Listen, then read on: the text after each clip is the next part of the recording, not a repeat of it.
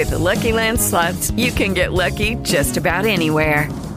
This is your captain speaking. Uh, we've got clear runway and the weather's fine, but we're just going to circle up here a while and uh, get lucky. No, no, nothing like that. It's just these cash prizes add up quick. So I suggest you sit back, keep your tray table upright, and start getting lucky. Play for free at LuckyLandSlots.com. Are you feeling lucky? No purchase necessary. Void where prohibited by law. 18 plus terms and conditions apply. See website for details.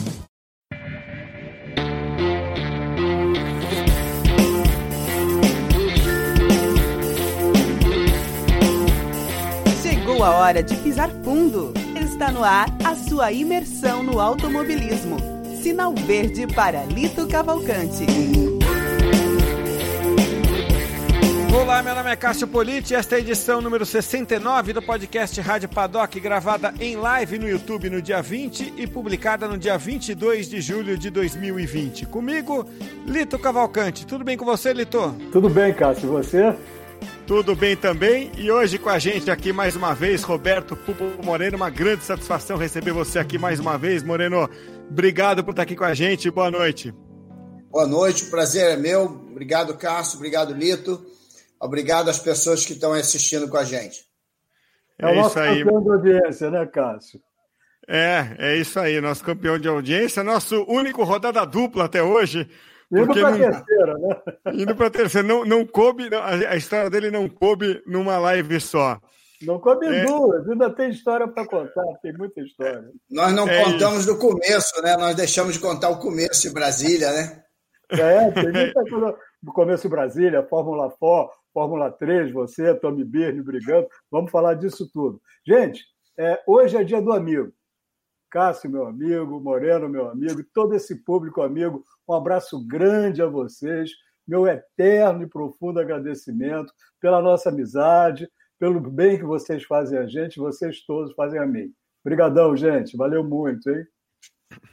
É muito bem aí. lembrado, Lito, muito bem lembrado o, o, inclusive, as coisas que eu falo no meu livro, ah, eu, eu, eu, eu friso bastante a amizade que fez eu conquistar os meus objetivos. Cada vez, em diferentes lugares do mundo, um amigo estendeu a mão para mim, aonde eu pude vencer mais um objetivo na minha, na minha carreira.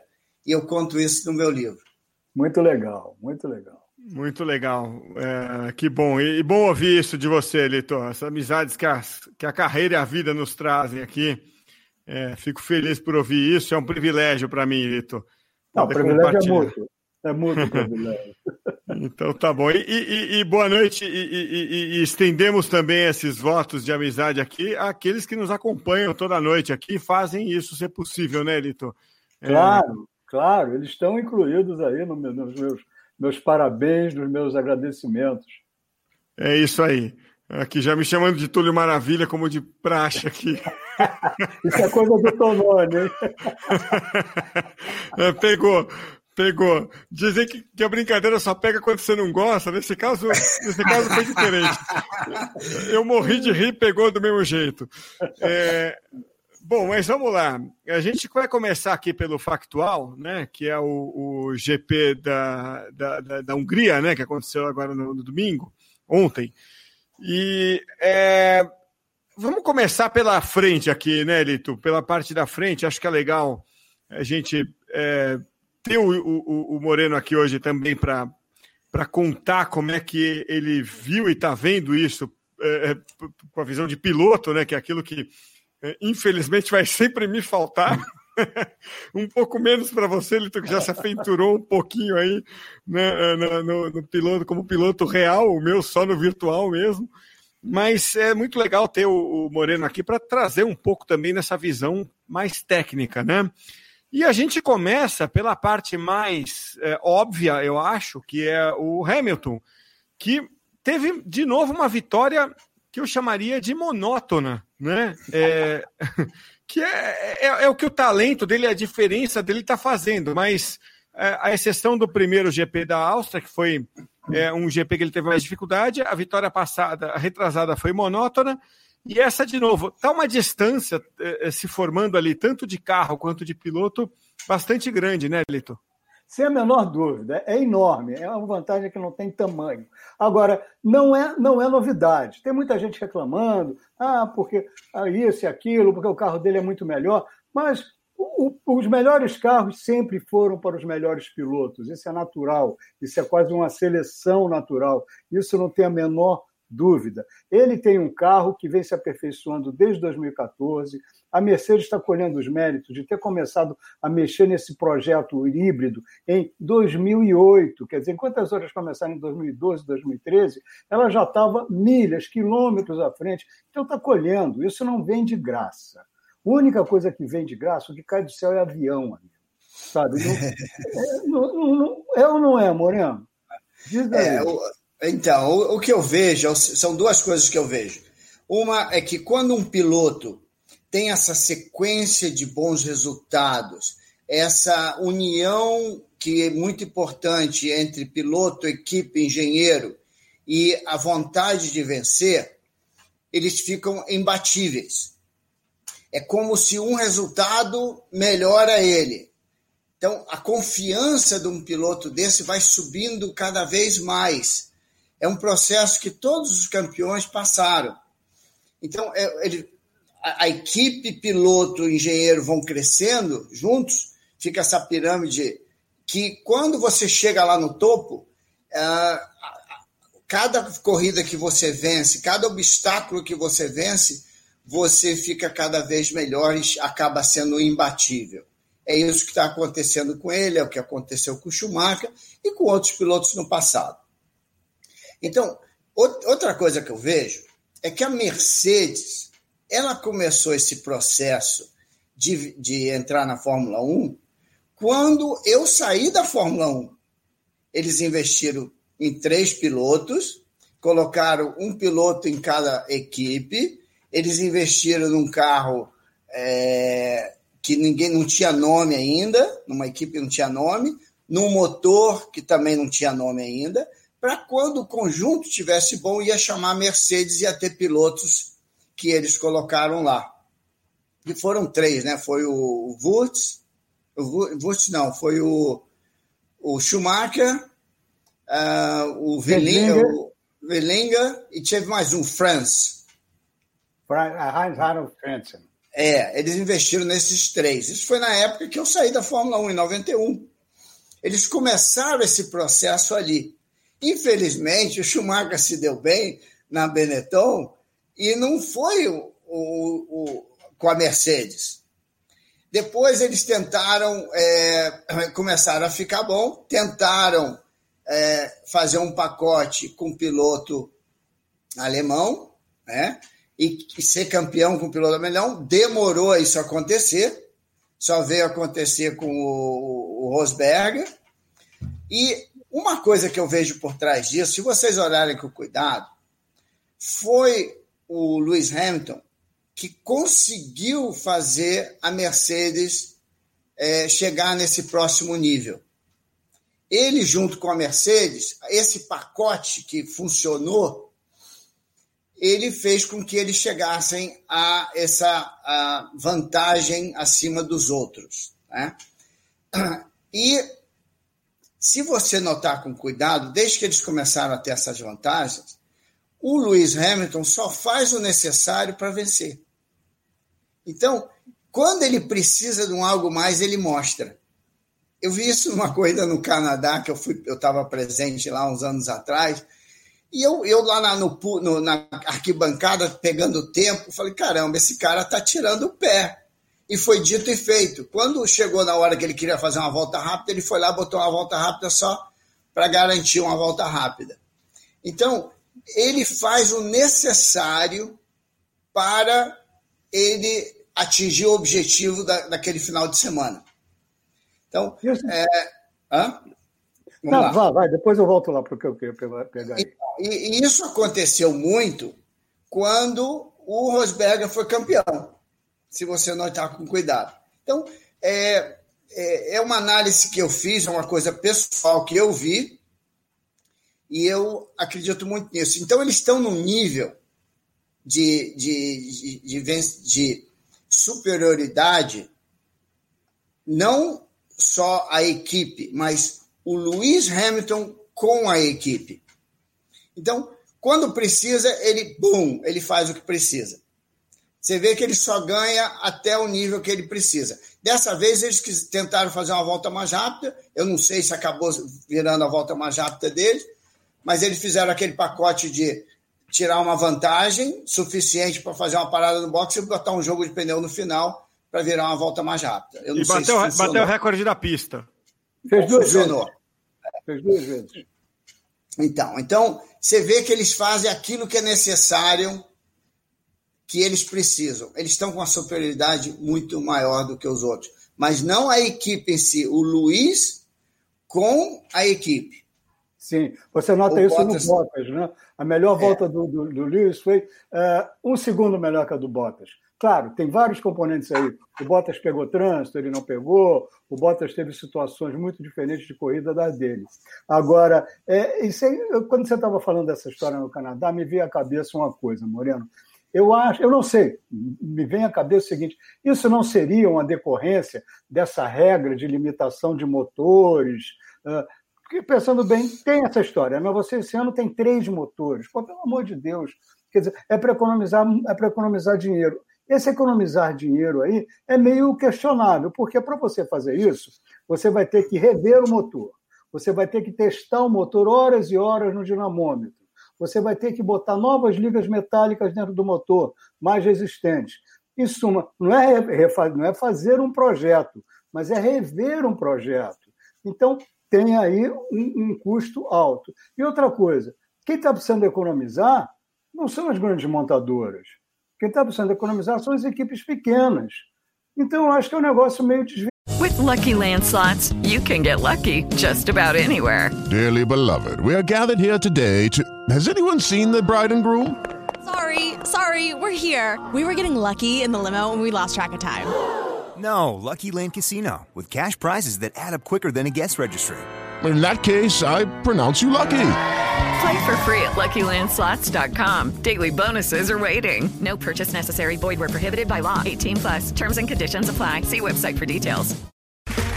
Okay, round two. Name something that's not boring. A laundry. Ooh, a book club. Computer solitaire. Huh? Ah, oh, sorry. We were looking for Chumba Casino. That's right. ChumbaCasino.com has over 100 casino style games. Join today and play for free for your chance to redeem some serious prizes. ChumbaCasino.com. No purchase necessary. Full prohibited by law. 18 plus terms and conditions apply. See website for details. Minha opinião. Não sei. O que, que você acha? É. Olha, o que eu vejo nisso, eu estou muito por fora da Fórmula 1. Eu não estou tão por dentro quanto vocês estão mas eu, eu, eu, assisto as corridas e eu tenho a minha dedução porque eu conheço muita gente lá dentro. Mas o que eu vejo é que se você investir, como antigamente, num motor de classificação, todas essas horas de, de, de, de dinamômetro existem, mais um bocado para desenvolver um motor leve, um motor que tem uma potência a mais durante um curto tempo. Então, é, isso aí sempre vai existir na Fórmula 1. Por isso é tecnologia. Por isso a Fórmula 1 é o que é. E, infelizmente, as equipes que têm menos dinheiro vão estar sempre defasadas em relação às melhores. Até porque eles têm número de pessoas que estudam a coisa melhor. Né? Você, numa equipe boa, você tem os melhores engenheiros, você tem os melhores pilotos, você tem, as, a, você tem um conjunto melhor do que uma equipe menor. Então, isso vai sempre existir. Agora, o que eles estão tentando é diminuir esse, esse gap, né, essa diferença. Eu não tenho certeza se é a melhor maneira, mas eu sei que as pessoas que estão envolvidas lá são pessoas muito bem capacitadas. E os interesses que estão por trás é, é um interesse comum hoje em dia. Eles querem fazer um show melhor, porque o show é que é, que é bom. Então, eu, eu notei que voltou aquele pace car que é, na, na, corrida, eu acho que foi a primeira corrida que junta todo mundo, né? Que é, o, que é o, na verdade, o pescar americano. Aquilo, para mim, deu um show melhor na corrida. Eu gostei daquilo. Então, é, é tudo visado a ter um show melhor para o público. A Eu ideia concordo. é. Eu concordo plenamente com você. Agora, o que eu acho é que tá, aquele negócio que você falou de, de reduzir o gap ali, eu hum. sou plenamente de acordo, sou totalmente a favor. Mas ainda não vai funcionar como deveria, porque botaram, botaram lá 145 milhões de dólares, depois vai para 135, depois para 130. Tem equipe que não bate em 120. Hum. E como é que você vai controlar isso, cara? Como é que é, vai, vai controlar? Ser danado, vai ser danado. Vai ser auditoria pesada. Auditoria pesada em cima das equipes. Eles vão. Bom, tudo bem, isso é problema deles. Eles têm esse dinheiro. Quem vai pagar essa auditoria é, é a FIA. Ela tem dinheiro para gastar. Agora, eu acho que as coisas estão meio desencaminhadas. Tá? Quando o, o próprio Jantado falou: olha, por mim, o limite era de 100 milhões de dólares. Legal. Uhum. Aí todas as equipes vão, vão vão ter que baixar um pouco, outras vão ter que baixar uma barbaridade. Mas 145, ele fala, ah, tem que compor, lógico. O problema é, é, a força política das montadoras é muito grande, muito. Vai, se fizer 100 milhões, vai mudar a cara da Fórmula 1. Vai. Vão ter, vão ser, vai voltar nos anos antigamente, vai voltar uma categoria que é, os carros são iguais, os motores são iguais, vai mudar completamente a cara. Eu não sei se vai ser bom ou ruim, eu não tenho uma bola de cristal para saber, mas eu gosto do feitio que é. A Fórmula 1 sempre foi isso, porque sempre, sempre foi Fórmula 1, porque busca o máximo de todo mundo.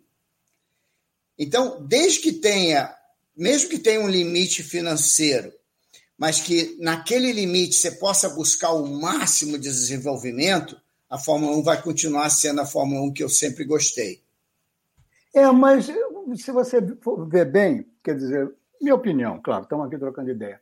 Aquela Fórmula 1 mais ou menos igual, que era o kit car, né? Era motor. Coda, câmbio Hilland, freio Gilling, ou a P, sei lá qual, qual seria, rodas é. tal, isso e aquilo. É.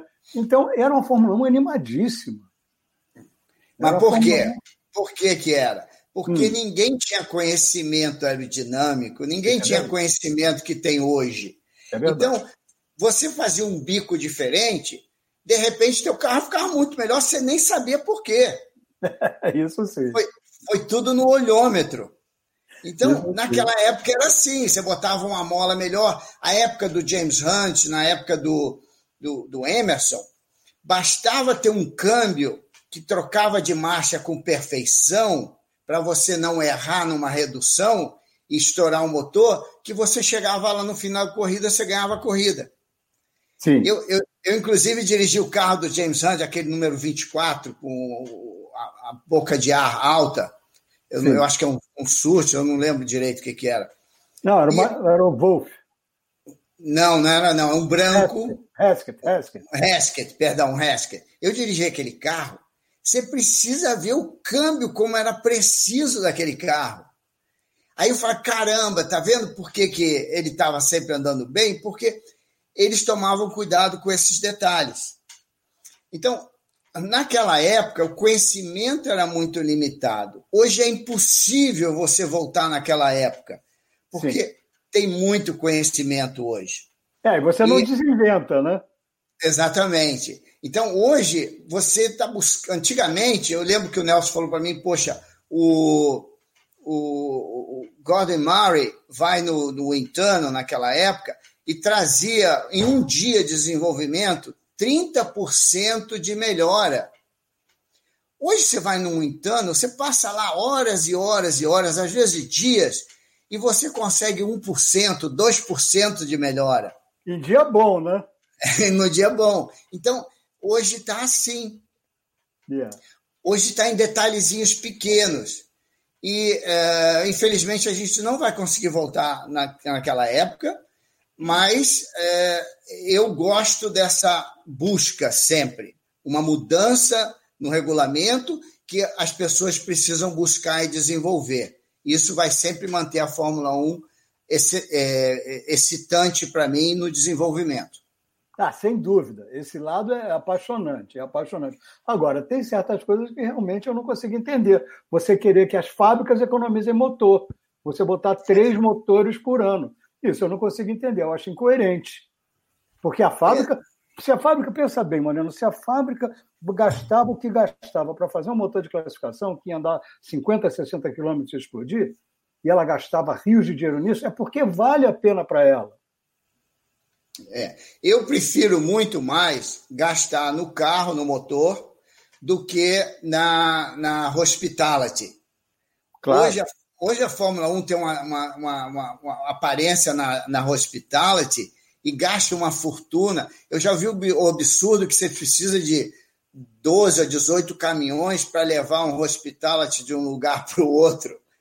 Isso vou é te coisa... dar um dado, vou te dar um dado é. de 2016.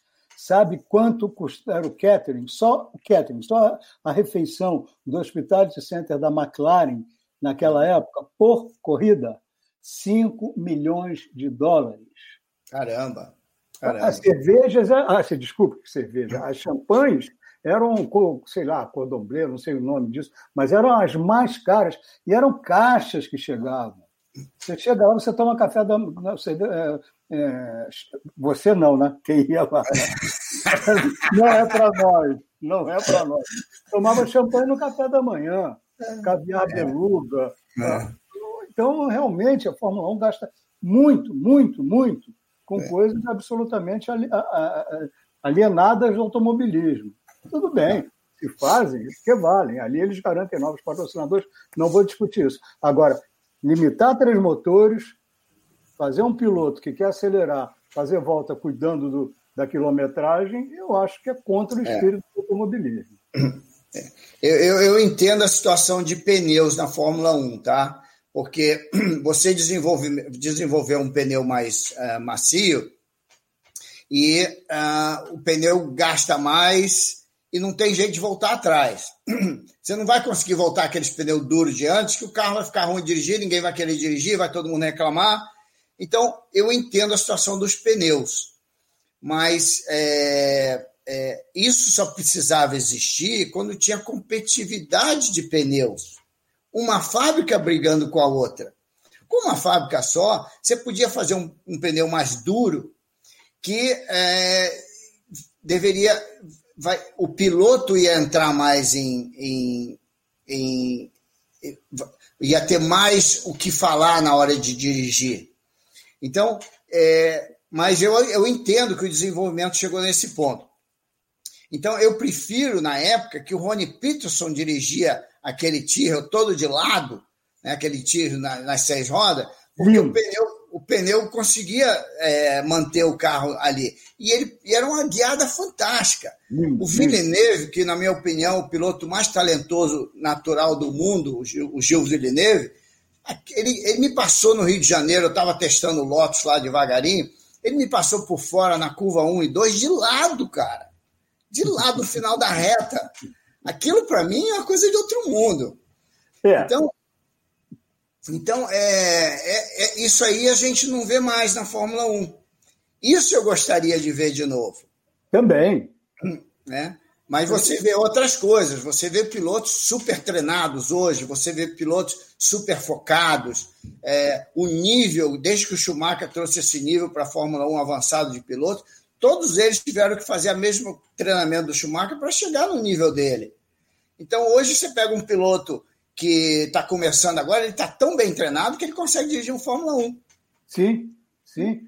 Já teve, já teve piloto reclamando disso. Não é possível. Está é. fácil demais. Mas não é que está fácil demais, é que a molecada treina uma barbaridade. Muito, são muito mais treinados. Por não. exemplo, te dou, te dou outro exemplo de pneus. Na Fórmula 3, na Fórmula 2, você dá uma, duas voltas com o pneu de classificação, que é o mesmo pneu que você vai correr. Sim. Em Bahrein, a diferença do pneu de que dava duas voltas. Hey guys, it is Ryan. I'm not sure if you know this about me, but I'm a bit of a fun fanatic when I can. I like to work, but I like fun too. It's a thing. And now the truth is out there. I can tell you about my favorite place to have fun. Chumba Casino. They have hundreds of social casino style games to choose from with new games released each week. You can play for free anytime, anywhere and each day brings a new chance to collect daily bonuses. So join me in the fun. Sign up now at ChumbaCasino.com. No purchase necessary. VGW. Void were prohibited by law. See terms and conditions. 18 plus. With Lucky Land slots, you can get lucky just about anywhere. Dearly beloved, we are gathered here today to. Has anyone seen the bride and groom? Sorry, sorry, we're here. We were getting lucky in the limo and we lost track of time. No, Lucky Land Casino, with cash prizes that add up quicker than a guest registry. In that case, I pronounce you lucky. Play for free at LuckyLandSlots.com. Daily bonuses are waiting. No purchase necessary. Void were prohibited by law. 18 plus. Terms and conditions apply. See website for details. Na ter, da, a partir da terceira volta. Para o pneu da primeira volta, eram três segundos, cara. E Acabou esse é o pneu que você tem que correr. Então, o que, que acontece? Como só tem dois, três jogos, sei lá quantos jogos tem na, na, na Fórmula 3 na Fórmula 2, você só consegue andar com um pneu é, que é 3 segundos mais lento. Aí você acerta o carro para esse pneu que é o que você vai correr. Aí na hora da classificação, você põe um pneu para dar uma volta que tem que ser 3 ou 4 segundos mais rápido, cara. Então o piloto tem que andar no gargalo num ritmo que ele nunca andou até então. Mas espera aí, espera aí. Vocês não tinham menos, menos, menos moleza nisso, não. Porque na época de vocês, vocês tinham esses pneus borrachas, esses pneus chicletes, que duravam duas ou três voltas. Vocês tinham um motor que, na hora que vocês viravam lá o parafuso, ele subia de 900 para 1.100 cavalos. E vocês foram descobrir isso na hora que vocês saíram para o Qualify. Vocês treinavam com pneu de corrida e usavam uma, o, o, motor de corrida. Então, essa adivinhação já, já vocês já tinham. E eu Você acho que era razão. pior. Acho que era Você até tem pior. razão. Mas a gente estava na Fórmula 1 já. Sim, né? sim. Ou Fórmula 2, por exemplo. Sim. E isso acontece hoje na Fórmula 3. O que eu estou querendo dizer para você é que o, o mesmo pneu ele perde muito. Aí o que, que acontece? O piloto tem que dirigir sempre pensando na economia de pneu desde a primeira volta. Yeah. Porque quanto melhor tiver o pneu dele na corrida, melhor ele vai se dar bem. É, aí, aí é que é tal história. Aí você vê pilotos bons, sabidamente bons, que chegaram no fim do ano bem colocados, Fórmula 2. Sérgio Sete Câmara, que o ano passado o pessoal metia, pô, esse negócio de rede social é um inferno, né? Todo mundo fala. É, eu vou agora comentar a economia, amigo. Se eu comentar a economia, eu só vou dizer besteira porque eu não entendo nada. Mas não vou mais à frente no raciocínio, mas é isso. Aí você vê os caras chegar na vigésima volta, o Sérgio lá cuidando dos pneus dele. Esse cara não guia nada, não sei o que, não sei o que, não sei o que. Aí, quando faltavam seis voltas, o pneu que ele tinha economizado, que os caras malharam ele por causa disso, estava melhor que todos os outros. Aí lá vinha ele, pum, pódio, segundo, primeiro. Aí esse mesmo pessoal falou: esse cara é um gênio.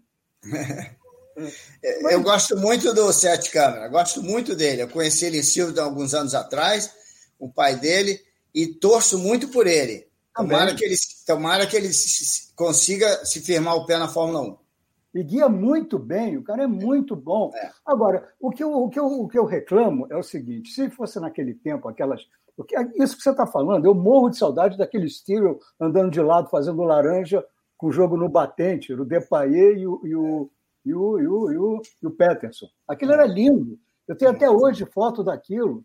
Parecia um padedê, os dois de derrapagem controlada. Hoje chama-se drift, né? Aquilo Mas... foi em 76, não foi? Foi por aí, por aí. É. Foi algum desses anos. Mas era uma maravilha, porque os pneus permitiam. Agora eles fazem os pneus que os caras começam a corrida, parece ali universitário. É por aí.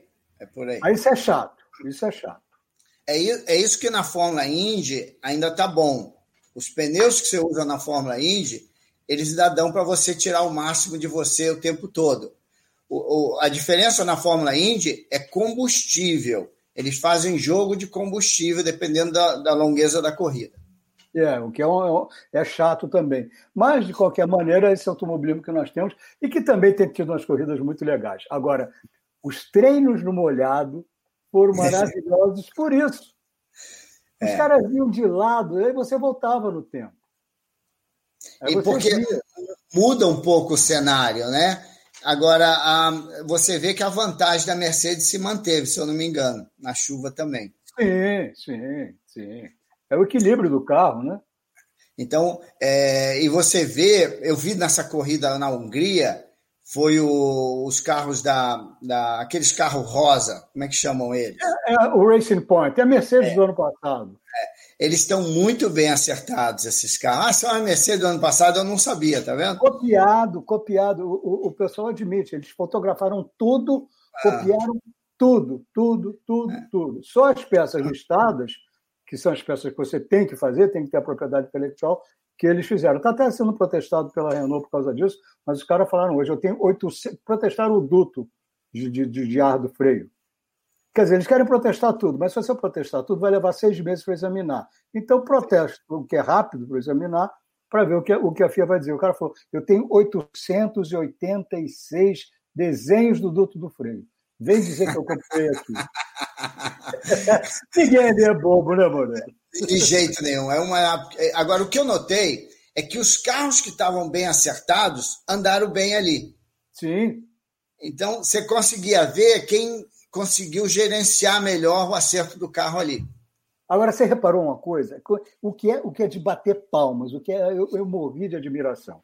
No sábado, esse carro da, da, da, da Red Bull é o típico projeto do Adrian Newey, mas aquele Adrian Newey antigo que achava que o piloto era a única peça que atrapalhava o projeto do carro. Lembra dele, né? Lembra. Ele fez um carro, carro dinâmico que ninguém conseguia dirigir. É, o carro só dava bem para o Ricard, porque é. era uma mesa de bilhar, então não tinha variação da altura do carro. A aerodinâmica é funcionava igual no, papel. É. Então ele fez um carro agora que pô, eu nunca vi o, o Albon e o, o Verstappen rodando tanto. Hum. No sábado, o, o, o Albon fez 13 terceiro tempo no Qualify. Hum. O, o, o Verstappen fez sétimo. Estão perdidos, né? Pô, chegou no domingo, o carro estava um foguete. O é. que, que, que eu vejo nesses carros aí? Uma coisa que talvez você não tenha notado, mas que eu noto.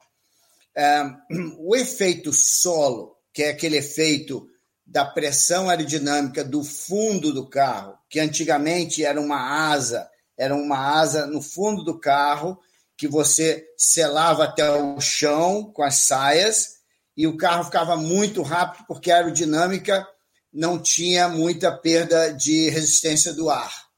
Tinha aerodinâmica sem a perda da resistência. Hoje em dia, com o fundo reto, antigamente, quando lançaram o fundo reto, a ideia qual que era? Que a traseira do carro o mais baixo possível, nessas laterais atrás do carro, fazia a saia fechar e dava mais vantagem eu estou vendo que o desenvolvimento está ficando o seguinte: eles põem o carro na frente encostado no chão e a traseira do carro é alta. Ou seja, esse efeito asa ele é feito numa, numa, numa superfície maior até o fundo lá do, no final do fundo do carro. Então, essa angulação assim extrema do carro, que você vê que ele é alto atrás, não é nada mais, nada menos para fazer um efeito solo debaixo do carro. E é, é isso que é isso que está predominando os carros de hoje. É, agora, o que, o, que é, o que é maravilhoso? Você não pode mais ter as saias. Não. Aí os caras, a, a, essa selagem das laterais é feita através dos vórtices, uhum. roda-moinho, que a asa dianteira, mais aqueles board, aquelas laterais, vão criando esses vórtices que impedem que o, que o vento saia. Então você tem o mesmo efeito Venturi. É. Exatamente. Aí chega lá no difuso, porque ele é reto até o eixo traseiro, até o meio da roda traseira aí sobe. É a mesma coisa. Agora, fazer isso sem a saia, fazer isso é. sem o. Os caras são geniais, sem a menor dúvida. É isso que eu gosto da Fórmula 1. Tem Sim. sempre alguém inventando alguma coisa nova. Então, Sim. esse carro está tendo efeito solo só na angulação dele. Agora, para você fazer um carro que é alto atrás e o semi-eixo não ficar inclinado atrás, você tem que fazer um câmbio baixo com o semi-eixo alto. É. Então, é. essas são a, a, as dificuldades que ele tem, ou inverso, uma coisa da. Então, é, é, é, e uma vez que você projeta o carro, é aquilo. Então, é, eu, eu admiro muito esse desenvolvimento técnico. E é isso que me dá o tesão da Fórmula 1. Ah, é uma maravilha, sem dúvida, maravilha. Agora, essa é uma das escolas. A outra é a escola da Mercedes. A Mercedes não usa esse rake. A Ferrari usa intermediário, a Red Bull usa. É, é gritante, né? é assim o carro. A, a, Ferrari é um pouco menos. Uh, sempre foi, né? Agora essa Ferrari não é exemplo para nada, né? E a Mercedes não usa, mas em compensação ela faz um carro mais longo e com isso ela tem maior área para gerar essa downforce. Cada um na sua escola. Agora, o equilíbrio dinâmico da Mercedes é inacreditável. Bom, mas o que eu estava falando é o pessoal da Red Bull. Cara, eles caras são. O carro não parava, o carro era um horror no sábado. No domingo, bom, o Verstappen fez o que fez, com o motor que ainda deve muito. O álbum saiu de 13 para quinto, passou Feta, passou todo mundo que ele quis passar. Sabe? Então, pô, os caras deram um jeito no carro de uma hora para outra. Agora, quebraram o curfew, né, o toque de recolher. Uhum. Tem três, eles podem. Tem, no, no, calendário de 21 corridas, eles podiam quebrar três dias. Uhum. Nessa vez eu não sei quantos, mas já quebraram. Por trabalhar. Acho que eles desmontaram e remontaram o carro, Moreno. Então, me diz uma coisa: não é que está havendo uma, uma mudança na hora da classificação, de um pouquinho mais de potência em alguns lugares, algumas coisas que é, algumas equipes conseguem fazer na classificação que a Red Bull não está conseguindo?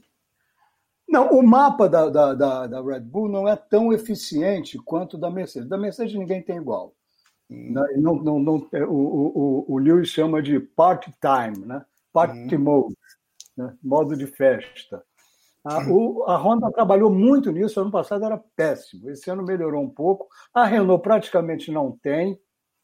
Então, então a diferença maior deve estar aí, que Sim. eles conseguiram desenvolver um pacote que tem um pouco mais de potência, ou talvez até alguma outra coisa de acerto, que eu estou muito por fora da Fórmula 1 hoje, tá?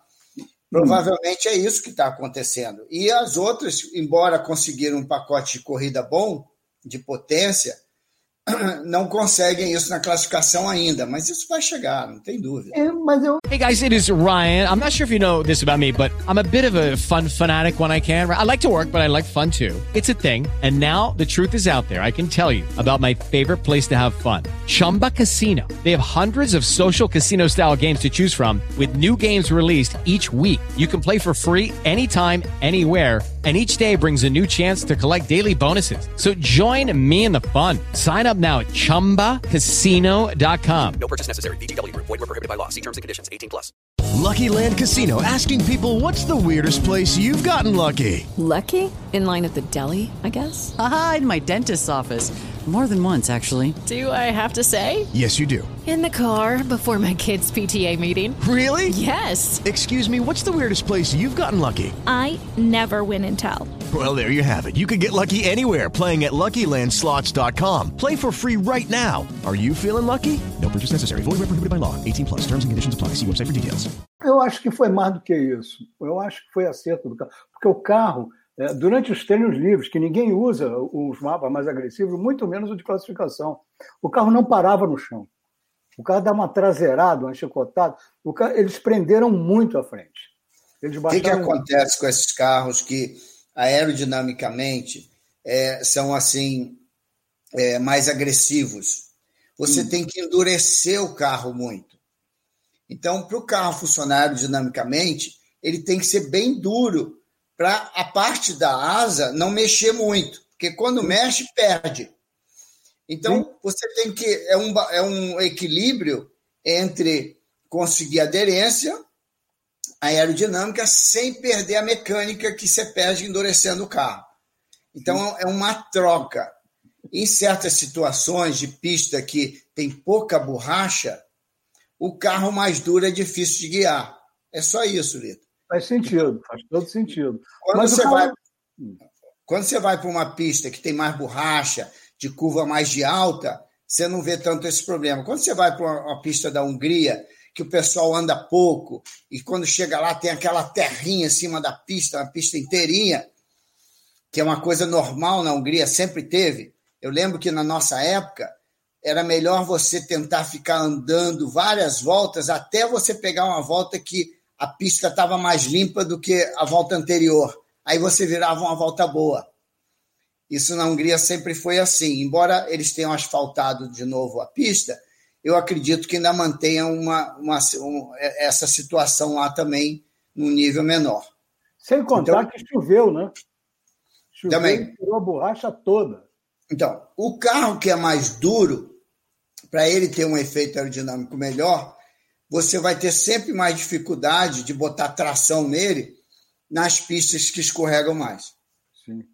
É, vai ver que eles fizeram isso, porque o carro de sábado para domingo era outro. Eu não vou nem falar do Max Verstappen, porque o Max Verstappen a gente pode colocar quase no mesmo plano do Lewis Hamilton. É um cara que segura no braço. Mas o próprio Albon, que é muito bom, mas não é, não chega nesse nível, ele progrediu de 13 terceiro para quinto, com o carro na mão, agressivo, freando dentro, sabe? Então eu já, eu já acho, Lito, que é, eu vou que a vantagem do, do Lewis Hamilton está na capacidade de ele acertar o carro dele para situações diferentes. Eu já acho que a vantagem dele está nisso. Então ele tem sempre o carro na mão em qualquer pista que ele vai. Isso é uma capacidade dele. O contrário do, do menino, do Van Stappen, que tem só agressividade. Entendeu? Que está melhorando a cada. A experiência dele está aumentando. Mas essa é a diferença que eu vejo ali. Mas o controle dele é brutal. O controle do Verstappen é brutal. Fala, Cássio. O acidente tem explicação dele no, no na, na, volta de apresentação? ah, eu não lembro, vocês têm que me lembrar. Ah, ele ontem, na volta de apresentação, na volta de alinhamento, saindo do box para o grid, hum. ele meteu o carro na barreira de pneus. Ele deu uma bloqueada nos freios na curva 12, uma curva para a direita, ou 90 graus para a direita. Ele deu uma bloqueada, tirou e conseguiu, o e conseguiu voltar, né? Conseguiu voltar e que maravilha o trabalho dos mecas. É. Eles tocaram o post-rod e, o, e, o, e o track rod em, em, em 18 minutos, mano. Isso é trabalho de uma hora, uma hora e pouco. Que bacana. bacana. Foi lindo. Foi... Agora, o que eu admiro no Verstappen, ele é o cara que bate numa volta de alinhamento, senta no carro com a cabeça zero. Ele conseguiu limpar a cabeça daquilo ali, fez uma largada que eu nunca vi igual. Ele lá, pulou em, lavou em sétimo, chegou na curva 1, fez por fora, estava em terceiro na saída da curva, cara. Eu, eu, eu para mim, isso é uma coisa normal, tá, Lito? Isso aí, isso aí não, não, eu acho isso normal num piloto que é profissional nesse nível aí. Mas isso não é muito comum, não. São poucos que tem. Cara. E quem é, tem, mas... Vai longe. Mas os pilotos que eu sempre admirei na minha vida sempre tiveram isso.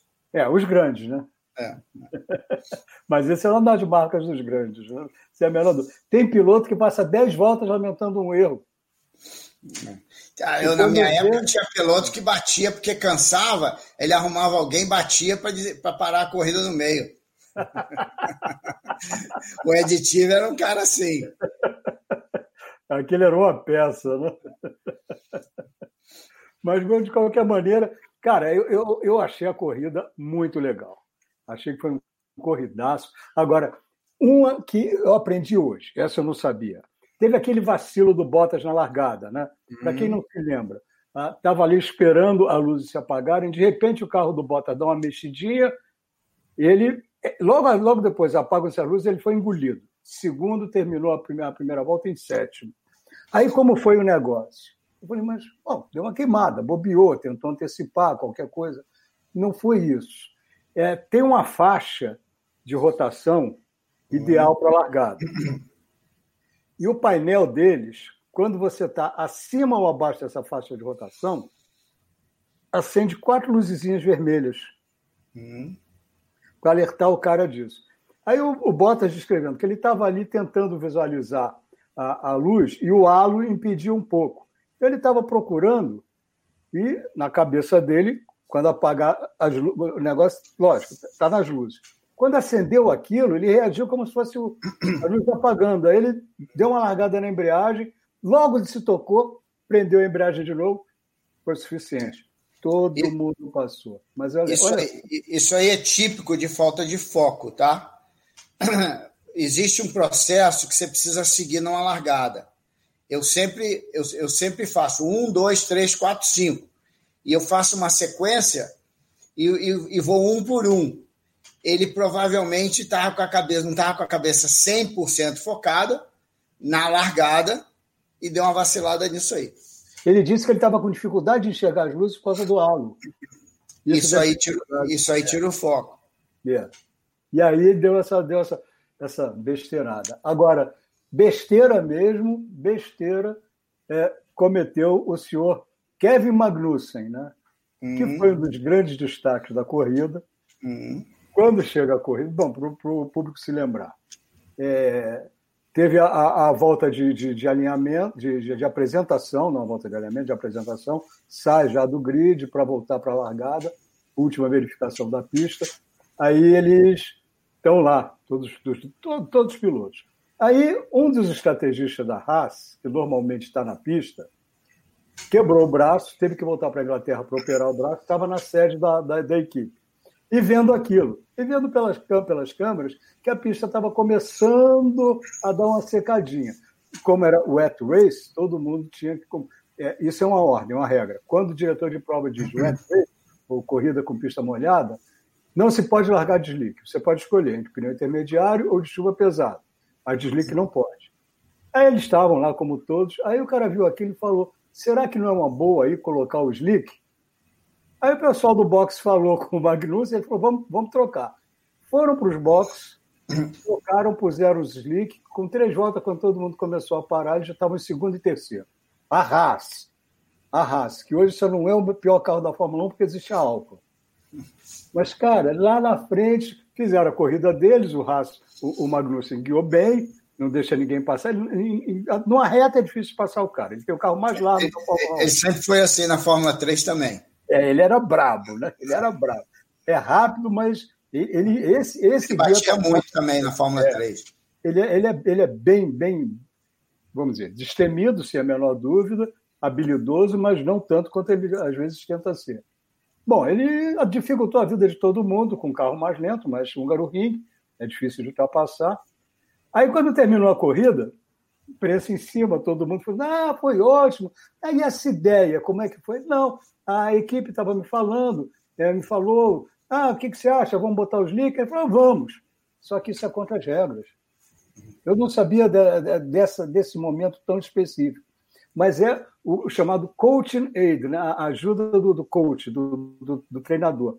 O único momento que não pode ter isso é na volta de alinhamento. Você lembra aquela volta do Norris tentando aquela, melhor, aquela, ganhar aquela posição do, do Hamilton na, na Áustria, primeira hum. corrida? Que o engenheiro ficou duas voltas no ouvido dele, faz isso, muda para tal regulagem, muda para tal mapa. Aquele é o mais legítimo coach aid, coach aid que eu posso imaginar.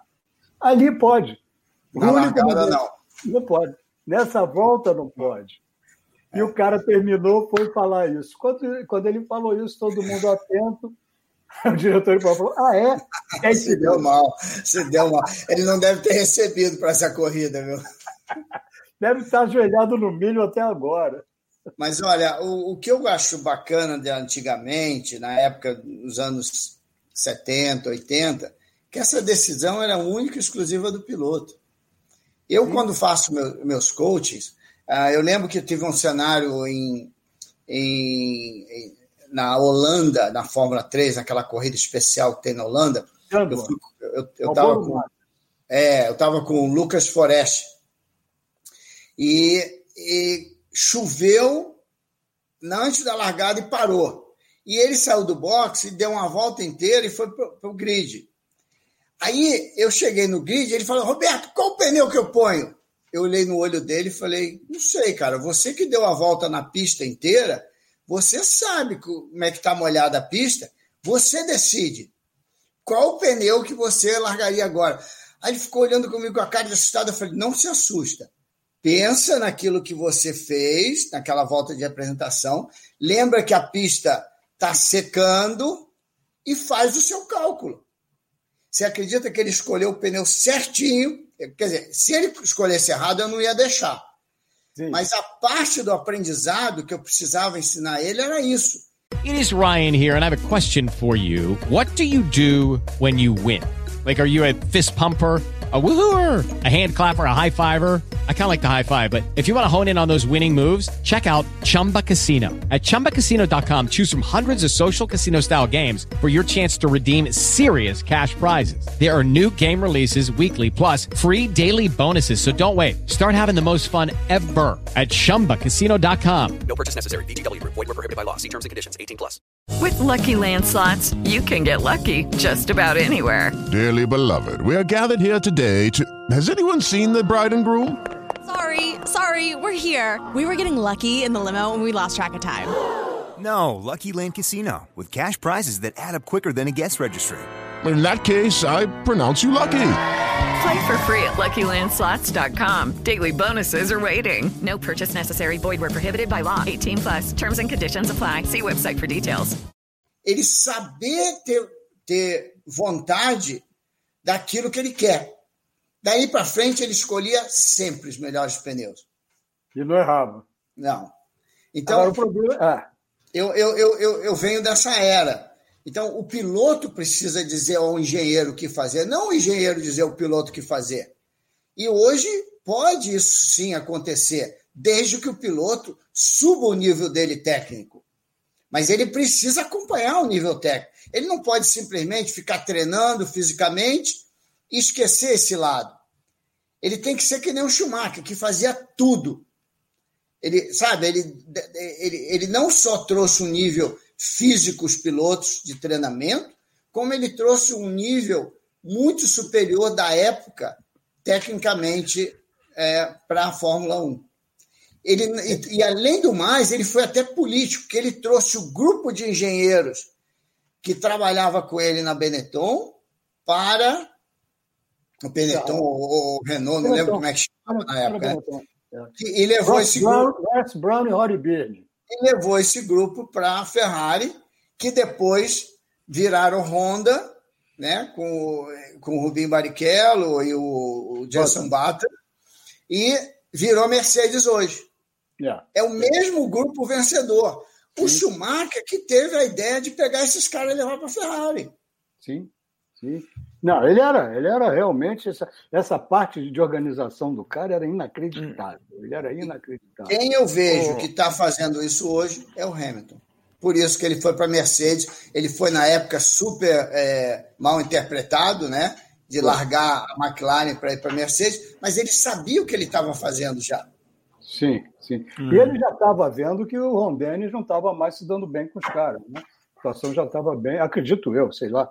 Agora, uh, falando Cássio, você quer falar alguma coisa? Não, eu queria perguntar aqui, eu- o, não sei se o Moreno vai saber responder, você, você tem a sua opinião, Lito, quero ouvir a sua também, mas saber se o Moreno tem uma opinião sobre o Stroll, porque eu já estou confuso. Você e o mundo. É, a gente passou aqui meses avacalhando aqui, filhinho de papai e tal. O cara vai lá, bate né, o Pérez, que é um baita piloto, faz o que fez ontem. E aí, o que, que eu devo pensar dele agora? O que você deve pensar, na minha opinião, é o seguinte: é um cara que, é, quando começou, não tinha talento natural, teve que se esforçar e gastar muito dinheiro para se preparar, e ele se esforçou esse ano e está conseguindo ter os resultados, caramba. Sabe quem ele é para mim? O novo Nigel Mansell. Sim. Mas O Nigel- o Mansell- Mansell não tinha talento natural? O, o Nigel Mansell foi mandado embora pelo, pelo Ron Toronac na Fórmula 2, porque ele não sabia fazer uma trajetória de chuva em, em Zandvoort. Eu lembro, o Tor- Toronac sempre conta essa história para mim, contava, né, tadinho? É, ele se foi semana passada. Então, é, é, eu vejo isso. Ele se dedicou e ele realmente está mostrando habilidade. Impressionante isso, né? Esse cara, quando ele apareceu, ele também ele foi muito perseguido por ser rico. Não tem a menor dúvida. Existe um preconceito. Não, mas contra ele, ele, ele errava muito. Ele fazia muita Sim. besteira. Fazia, mas, mas olha, esse cara, esse moleque, co- corroborando tudo que você disse, ele, ele, ele entrou, ele foi o primeiro piloto da Ferrari Drivers Academy. Aliás, uhum. a Ferrari Drivers Academy foi a ideia nasceu do, do, tratamento que deram a ele. Ele era piloto de kart no Canadá. Uhum. O pai dele, Lawrence Stroll, é a segunda maior fortuna, ou terceira maior fortuna do Canadá. É, é tem 25 Ferraris. Né? Não estou falando de escalinha. Eu não, conheço né? a história dele. É. Aí foi correr na, na, na, na Europa, o kart, começaram gastando um monte de dinheiro. Bom, aí começou Fórmula 3 uh, eh, europeia. Aí comprou a Prema. A Prema é a maior equipe da, da, da Fórmula 3. Nessa época, ele era um. Sabe? Tinha a Vanna Mesfort, que é a holandesa. Ele venceu Nova Zelândia, cara. Pois Esse é. Cara Nova Zelândia e venceu. Exatamente isso que eu ia falar. O primeiro, o primeiro momento de se vislumbrar que ali tinha uma certa capacidade foi quando ele foi para Nova Zelândia. Nova Zelândia até a chave não tem, mas se tivesse chave de carro, era igual. Nova Zelândia é de igualdade absoluta. O cara foi lá e ganhou. São 15 corridas contra janeiro. Todo mundo está tá com o calendário livre. Toda a garotada dessa fase Fórmula 3, Fórmula Renault, vai lá para começar o ano já mais aquecido. O moleque foi lá e ganhou da Elite. Aí veio, então... veio para a Fórmula 3, ganhou a Fórmula 3 europeia. Todo mundo falou: ah, mas o pai comprou a Prema, não sei o quê. Tudo bem, acontece. Aí foi direto para a Fórmula 1 com o Williams. E ontem ele estava falando sobre isso, Mariana. Ele falou: quando eu entrei na Fórmula 1, eu guiava um carro muito ruim. Isso abalou muito a minha autoconfiança. Eu tenho trabalhado nisso, desde o ano passado, quando chegou no Racing Point, eu tenho trabalhado nisso. Chegou a encher o peito, na hora que todo mundo falou, ah, ele vai ter que sair para dar lugar para o Vettel na equipe do pai dele, que já não é só do pai dele, né? porque o pai dele formou um consórcio para comprar a Aston Martin, a equipe foi no pacote, ano que vem ela vai chamar Aston Martin Racing, então ele já tem que prestar certas contas ali com, com os, os sócios associados dele na, na Aston Martin. Aí todo mundo, não, vai ter que sair ele para dar lugar para o Vettel, e o garoto virou gigante. Não, veja bem, não, não se engane, viu, o ah. Cássio? Esse piloto, ele melhorou. Ele está fazendo um trabalho decente hoje. Por isso que ele está tendo resultado. Então, ele conseguiu evoluir. Ele venceu algum problema que ele tinha, que eu não sei qual que é. Eu tenho certeza que tinha algum detalhezinho ali que ele venceu. E, e junto com o pacote lá dessa, dessa, desse carro novo, ele está se dando bem. Sem dúvida. Sem dúvida. E, Moreno, e você teve na Ferrari. É, a outra pergunta que eu queria te fazer: o que, que acontece com a Ferrari? É, tudo bem, começo de temporada não é a primeira vez que a gente vê isso acontecer. O carro provavelmente vai evoluir ainda nesse ano, embora seja uma temporada curta, atípica. Mas, pô, os dois tomaram uma, volta, e mais de uma volta ontem, de novo. É, é, é, é, não, é, não é o lugar da Ferrari onde ela teve ontem, né? Assim, é uma coisa que. É, é, não, não sou ferrarista, ou sei lá, não, nunca me vi assim, nunca pensei assim, nunca agi assim. Mas quem acompanha a Fórmula 1, acho que pensa assim, né? Não é para a Ferrari estar onde esteve ontem, né? É, que, que acontece com a Ferrari na sua visão? Olha, está faltando ali um gerenciamento para as coisas acontecerem para eles, porque dinheiro não falta, né? Então, o que eu acho é que falta um gerenciamento e focar nas coisas principais que o pessoal está tentando, eu tenho certeza, mas é acertar esse, é acertar a receita do bolo. É um pouquinho de uma coisinha aqui, um pouquinho de outra, é que nem fazer um pneu. Um pneu, um pouquinho de um pozinho desse, um pouquinho do pozinho daquele, a temperatura certa. E eu acho que a Ferrari, na minha época, eu não sei a Ferrari de hoje, mas era uma, uma, uma empresa muito política. Quando saiu o comendador que mandava, tudo era feito através das ideias dele eu entrei justamente nessa época, quando o comendador virou para o John Barnard e falou: Eu quero que você faça um carro com motor aspirado, diferente dos outros. O carro precisa ter alguma coisa diferente. Aí o John Barnard pegou um câmbio semiautomático que tentaram fazer funcionar uma vez que estava num canto, olhou aquilo, pegou algumas ideias e fez o câmbio semiautomático novo que eles me contrataram para fazer o teste de quando não funcionava até o dia que venceu a primeira corrida no Rio de Janeiro com o Nigel Mansell em 89. Foram 55 dias de teste que eu passei ali dentro da Ferrari. Os primeiros foram difíceis para a beça para andar e depois a coisa foi andando.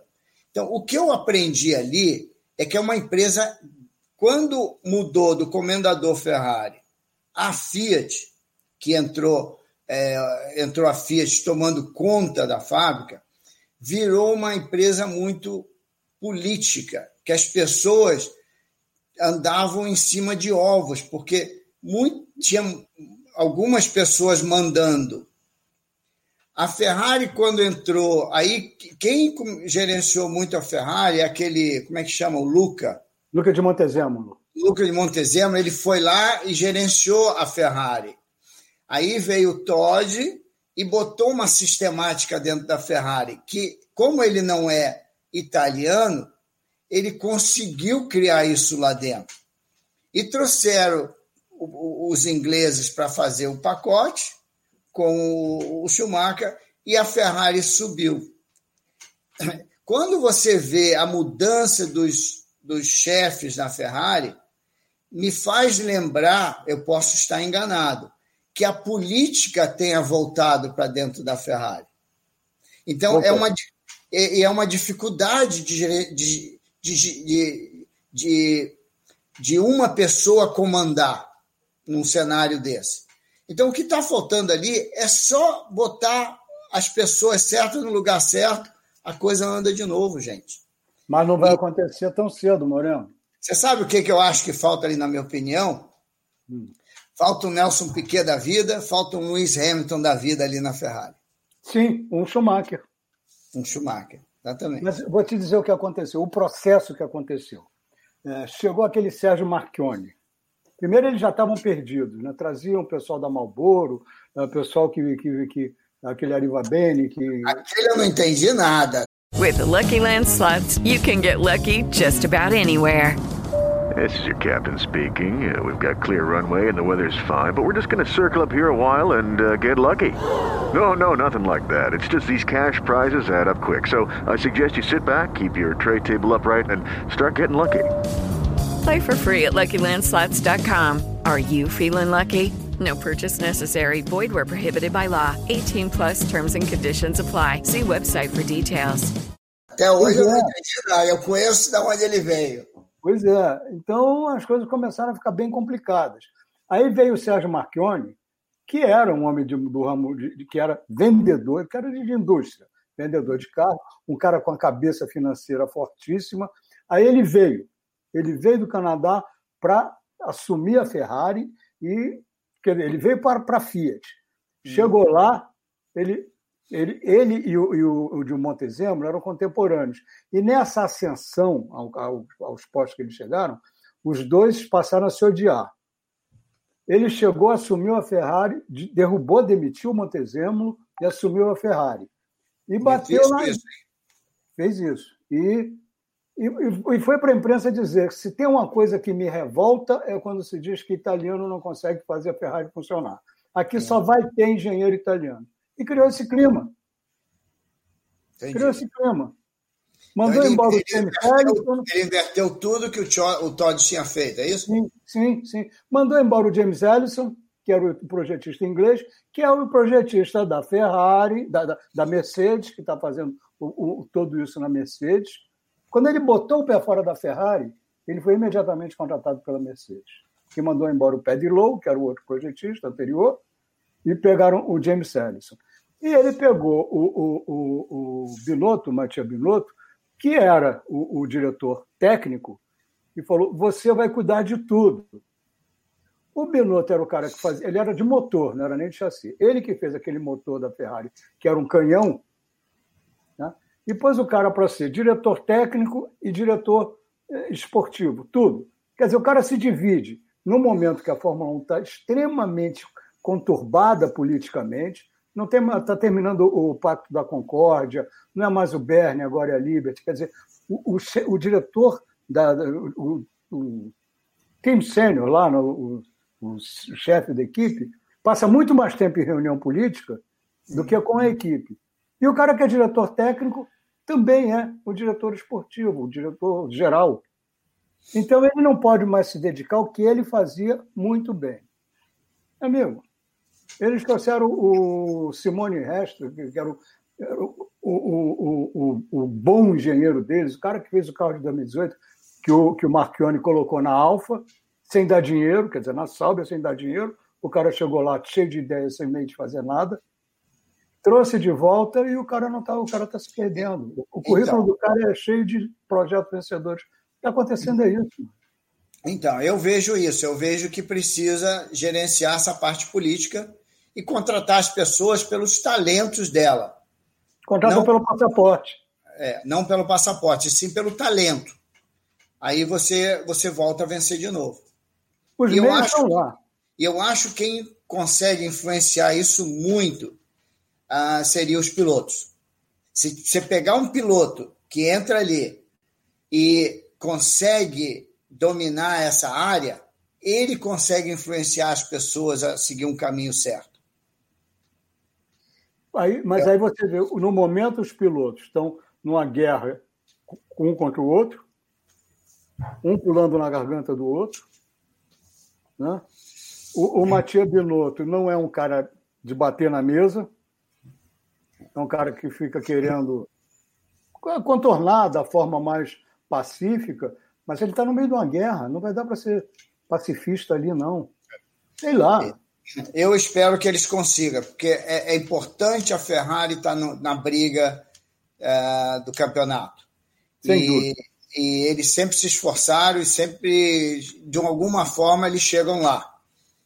E eu espero e torço que dê certo a Ferrari logo, logo.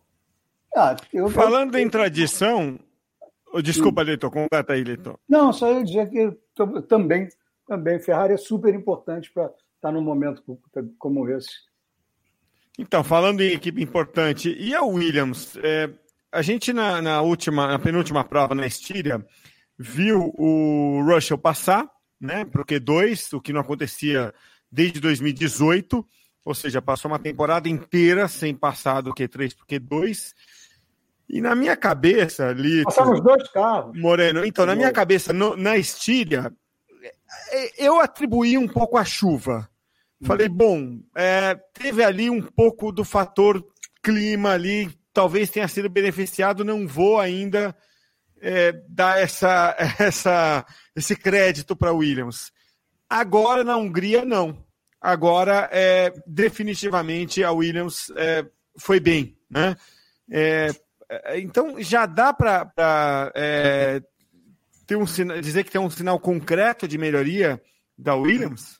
Vem cá, eles não têm o motor da Mercedes? Mas já tinham há quatro anos. Eu sei, mas ele tem o motor da Mercedes. Eles acertaram o carro um pouco melhor. Ah, não tem bobo ali. Às vezes o cara faz um pacote que funciona. E, e é o que está acontecendo ali. Você não esquece que por trás dessas pessoas, geralmente os ingleses, por mais que não seja conhecido, geralmente tem alguém inteligente por trás, tá? É por isso que eu fui para a Inglaterra nos anos 70, 80, né? Final dos anos 70, e fui seguir carreira lá. Porque era lá que você aprendia o máximo sobre carro de corrida. Hoje, isso já estendeu-se para os franceses. Hoje você tem ótimas, excelentes equipes é, francesas que sugaram um pouco dessa técnica inglesa e hoje desenvolveram a própria técnica deles. Eu conheço excelentes uh, engenheiros uh, franceses, como conheço excelentes engenheiros italianos também. Mas eu vejo que hoje você não precisa mais ir só para a Inglaterra para começar a correr. Você já pode ir para outros países. Mas, Moreno, é, vamos até aproveitar para falar desse teu, teu, começo lá também. Mas é, você, você vê é, nessa garotada ainda a disposição que você tinha, que o Nelson tinha, que quem ia para a Inglaterra naquela época, porque ir para a Inglaterra na época que não tinha celular. Para você fazer uma ligação para o Brasil, você esperava 5, 6 horas do lado do telefone, que era ligação a cobrar, né? era o famoso collect call. Você vai morar no interior da Inglaterra. Quando você vai a Norfolk, você acha aquilo uma metrópole, e é um morro de cidade. Vai morar em Attleboro, ali do lado de Snetterton, que é a coisa mais parecida com o cinema que tem lá é a lavadora de roupa, né? Você Lito, tem uma telinha com algum movimento. Lito, você me lembrou de uma coisa que me toca. Eu esperava eu juntava aquelas moedinhas de, um, de uma libra e de 50 pi, não, de 50 pi na época. Eu fazia uma coleçãozinha dela durante duas semanas para na para na naquele de 15 em 15 dias eu fazia um telefonema de 10 minutos para o Brasil. Você me fez lembrar dessa situação, cara. E era uma festa, né? Era a hora mais alegre da, da e, semana, falar português, né? E eu tinha a escolha de ligar para o meu pai ou para o Beto Otazu, que o Beto Otazu me ajudava com a publicidade, né? Fazer a publicidade no Brasil, fazer imprensa, né? Então, eu ligava para o meu pai, um, um, de 15 em 15 dias, eu, um, o primeiro eu ligava para o meu pai, o segundo eu ligava para o Beto. Quando eu ligava para o Beto, eu falava, Beto, avisa meu pai que está tudo bem, assim, assim, assim. E aconteceu assim, assim, assim, assim, assim. E ele fazia a história em casa. Ou eu ligava para o meu pai e falava, pai, eu estou bem, tudo bem aí, como é que estão as coisas? Conta para o Otazu que eu fiz primeiro, segundo, terceiro, e a corrida aconteceu isso, isso, isso. E o Beto fazia a história toda no Brasil. Assim Era que a gente fazia nessa época. Eu me lembro daquilo, era um sofrimento. Aquilo. E vou te dizer uma coisa: Inglaterra pode ser muito legal, Londres, turismo, swing em Londres, mas. Eu nunca fiz isso. Eu nunca fiz Essa é aquela Inglaterra que você viveu, cara, aquilo dá saudade de. Bom, não vou nem se dizer mais. Cara, eu cheguei na Inglaterra, eu cheguei na Inglaterra, eu não sabia falar hello ou goodbye. Eu não sabia se você botava o hello na, era quando você encontrava a pessoa ou se era quando você despedia da pessoa. Eu não sabia nada de inglês. Eu peguei um livrinho que eu comprei no aeroporto de frases ah. da Berlitz, que eu tenho até hoje, um dicionário, um dicionário de bolso. Uhum. E toda noite eu lia dez frases e olhava dez palavras que eu não entendia no dicionário e sublinhava elas. E em três meses eu tinha 900 palavras eu tinha um vocabulário já. Já então, se foi assim, foi assim que eu aprendi inglês, cara. É, era danado o negócio. E a comida? A comida, a gente aprende a gostar. Quando a gente é menino, a gente come qualquer coisa, né? Eu comia muito sanduíche, eu lavava prato no bar lá do, do café do, do, do Ed, perto de Snetterton, para comer de graça. Então, é, a comida, quando a gente é menino, a gente. Eu, eu tinha 20 anos, né? Hoje em dia não é considerado menino mais, mas naquela época, viajar com 20 anos era uma coisa inédita. A minha mãe falou: pô, filho, você vai para a Inglaterra, não vou saber de você. A gente não tinha comunicação como agora. Então, Sim. era um passo muito grande. Se alguma coisa acontecesse, demorava as pessoas a saberem. Então, era um mundo bem diferente, bem diverso. E com 20 anos era, era cedo para sair para o exterior sozinho naquela época. Muito. Mas eu, eu encarei aquilo normal, eu comia qualquer coisa, eu, eu me virei, cara. Porque o que eu, o que eu fazia, eu, tava, eu, eu gostava daquilo que eu fazia. Então, para mim, era tudo festa. Eu fui para aprender uma língua e acabei fazendo uma profissão de carro de, auto, de corrida de automóvel. Sem dúvida. E ali os mecânicos viram tua família, né? Exatamente. E, e, e, e, como você não tem o que fazer, eu ia para a oficina, desmontava carro, montava carro, eu inventava o que fazer. Hoje em dia, o, o menino não tem o que fazer, ele vai fazer simulador, que é bom. With the Lucky Land slots, you can get lucky just about anywhere. This is your captain speaking. Uh, we've got clear runway and the weather's fine, but we're just going to circle up here a while and uh, get lucky. No, no, nothing like that. It's just these cash prizes add up quick. So I suggest you sit back, keep your tray table upright, and start getting lucky. Play for free at LuckyLandSlots.com. Are you feeling lucky? No purchase necessary. Void where prohibited by law. 18 plus terms and conditions apply. See website for details. Hello, it is Ryan, and we could all use an extra bright spot in our day, couldn't we? Just to make up for things like sitting in traffic, doing the dishes, counting your steps, you know, all the mundane stuff. That is why I'm such a big fan of Chumba Casino. Chumba Casino has all your favorite social casino style games that you can play for free anytime, anywhere with daily bonuses. That should brighten your day a little. Actually, a lot. So sign up now at chumbacasino.com. That's chumbacasino.com. No purchase necessary. VGW Group. Void were prohibited by law. See terms and conditions. 18 plus. Para ele, que ele fica cada vez melhor nas pistas. Mas na minha época, você ia desmontar carro, montar carro. Yeah. E eu, né? Pelo menos eu era assim, né? Yeah. Nem todo piloto era assim. E, e eu dou muito valor a isso. E eu acho que se os pilotos hoje adicionarem a parte técnica um pouco no, no pacote deles, nós vamos ter pilotos como o Schumacher outra vez, como o Lewis Hamilton é hoje. Que o Lewis Hamilton tem uma história. Ele fez todas as categorias. Ele não pulou etapa. E ele fez na Inglaterra. Então, ele, ele aprendeu em todas as etapas. E é isso que eu vejo a vantagem dele. Né? Você, pega um, você compara ele com um piloto que nem o Alonso, que talento natural, talvez natural, talvez tivesse mais do que o Hamilton em algumas situações, mas ele não conseguiu dar jeito na Ferrari, ele não conseguiu dar jeito na McLaren uma época, e ele acabou, sem, ele acabou sem, ter, sem emprego.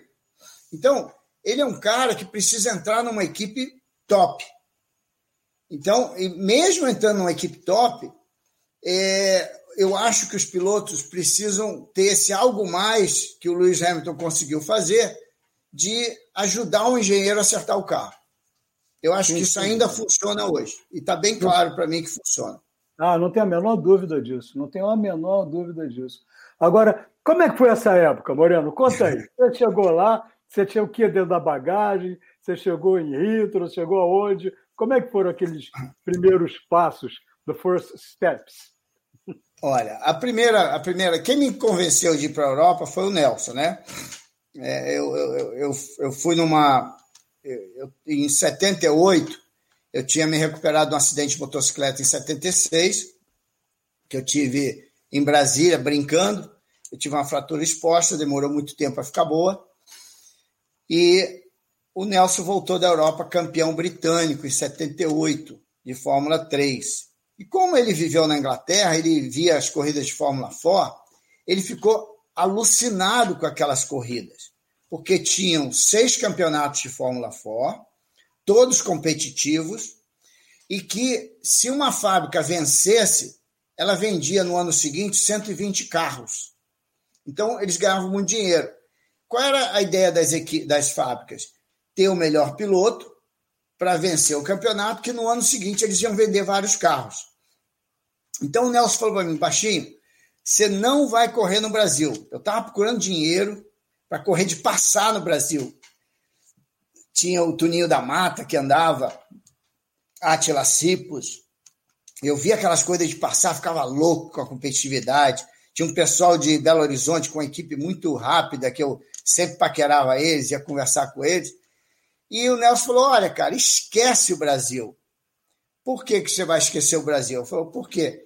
Você, no Brasil, só pode fazer oito corridas por ano de cada categoria por causa da restrição do petróleo da época, em 79. E as corridas são pelo Brasil afora, as viagens custam muito. O mesmo preço que você vai gastar para fazer oito corridas de qualquer categoria na, no Brasil, você, com o câmbio que existe hoje, você vai fazer é, vá, o dobro de corridas na Inglaterra, porque você vai de manhã, corre e volta à noite. E você pode correr duas, três vezes no final de semana, em lugares diferentes. Você pode correr em Melody Park no, no sábado, você pode correr em Alton Park no domingo. É um evento diário de Fórmula 4. E é muito competitivo. Ele falou, baixinho, se você se der bem, você vai correr o ano seguinte de graça. E, cara, aconteceu exatamente como o Nelson falou para mim. Aí ele falou para mim uma coisa muito interessante. Ele falou, ele me ajudou a, Aí foi assim, ó. Aí eu falei, mas Nelson, cara, eu não sei falar inglês, cara. O que, que eu vou fazer na Inglaterra? Ele olhou para mim e falou: Você precisa falar para dirigir? Eu falei: Não, tem razão. Aquele jeito dele, né? Aí eu falei: Mas Nelson, eu, eu não conheço ninguém lá, cara. Como é que eu. Eu, eu não tenho patrocínio, cara. Não se preocupa. Tem o Isamo da Hobbycat, que ele é muito amigo meu e ele não quer ir para a Fórmula 1 comigo. Eu vou pedir para ele te ajudar. Ele vai te ajudar. Não sei quanto ele vai dar, mas ele vai te ajudar. Eu falei, tá bom. Falei, mas eu não conheço nada lá, cara. Eu, como é que eu vou fazer para comprar um carro, vender um carro, é, comprar um motor? Não... Ele falou, baixinho, não se preocupa. O Piuí ganhou muito dinheiro comigo na Fórmula 3 e ele também não quer ir para a Fórmula 1 comigo. Eu pedi a ele, vai te ajudar de graça, cara. Mas você vai fazer tudo.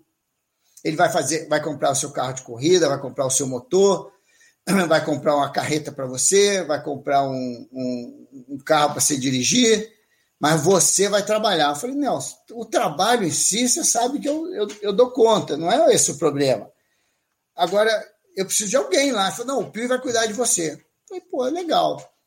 Eu é, não preciso falar para dirigir. Eu tenho dinheiro é, de um patrocínio do Nelson, que vai passar para mim. Eu tenho um cara que vai me ajudar. Aí eu virei para o Nelson e falei, Nelson, Pensa bem um pouquinho, cara. Eu só corri de kart aqui. Eu tentei fazer duas corridas de Fórmula, não consegui passar da, da segunda volta. Eu acho que uma eu fiquei antes da largada. Se eu não levar jeito para essa merda, cara, e eu for para a Inglaterra e, e, e não me der bem, for baixinho, o que você fez no kart, o que você faz em cima de uma moto, eu nunca vi ninguém fazer. Você vai se dar bem, eu tenho certeza disso. E você, se você se dedicar na mecânica, você vai ter um algo mais dos outros pilotos.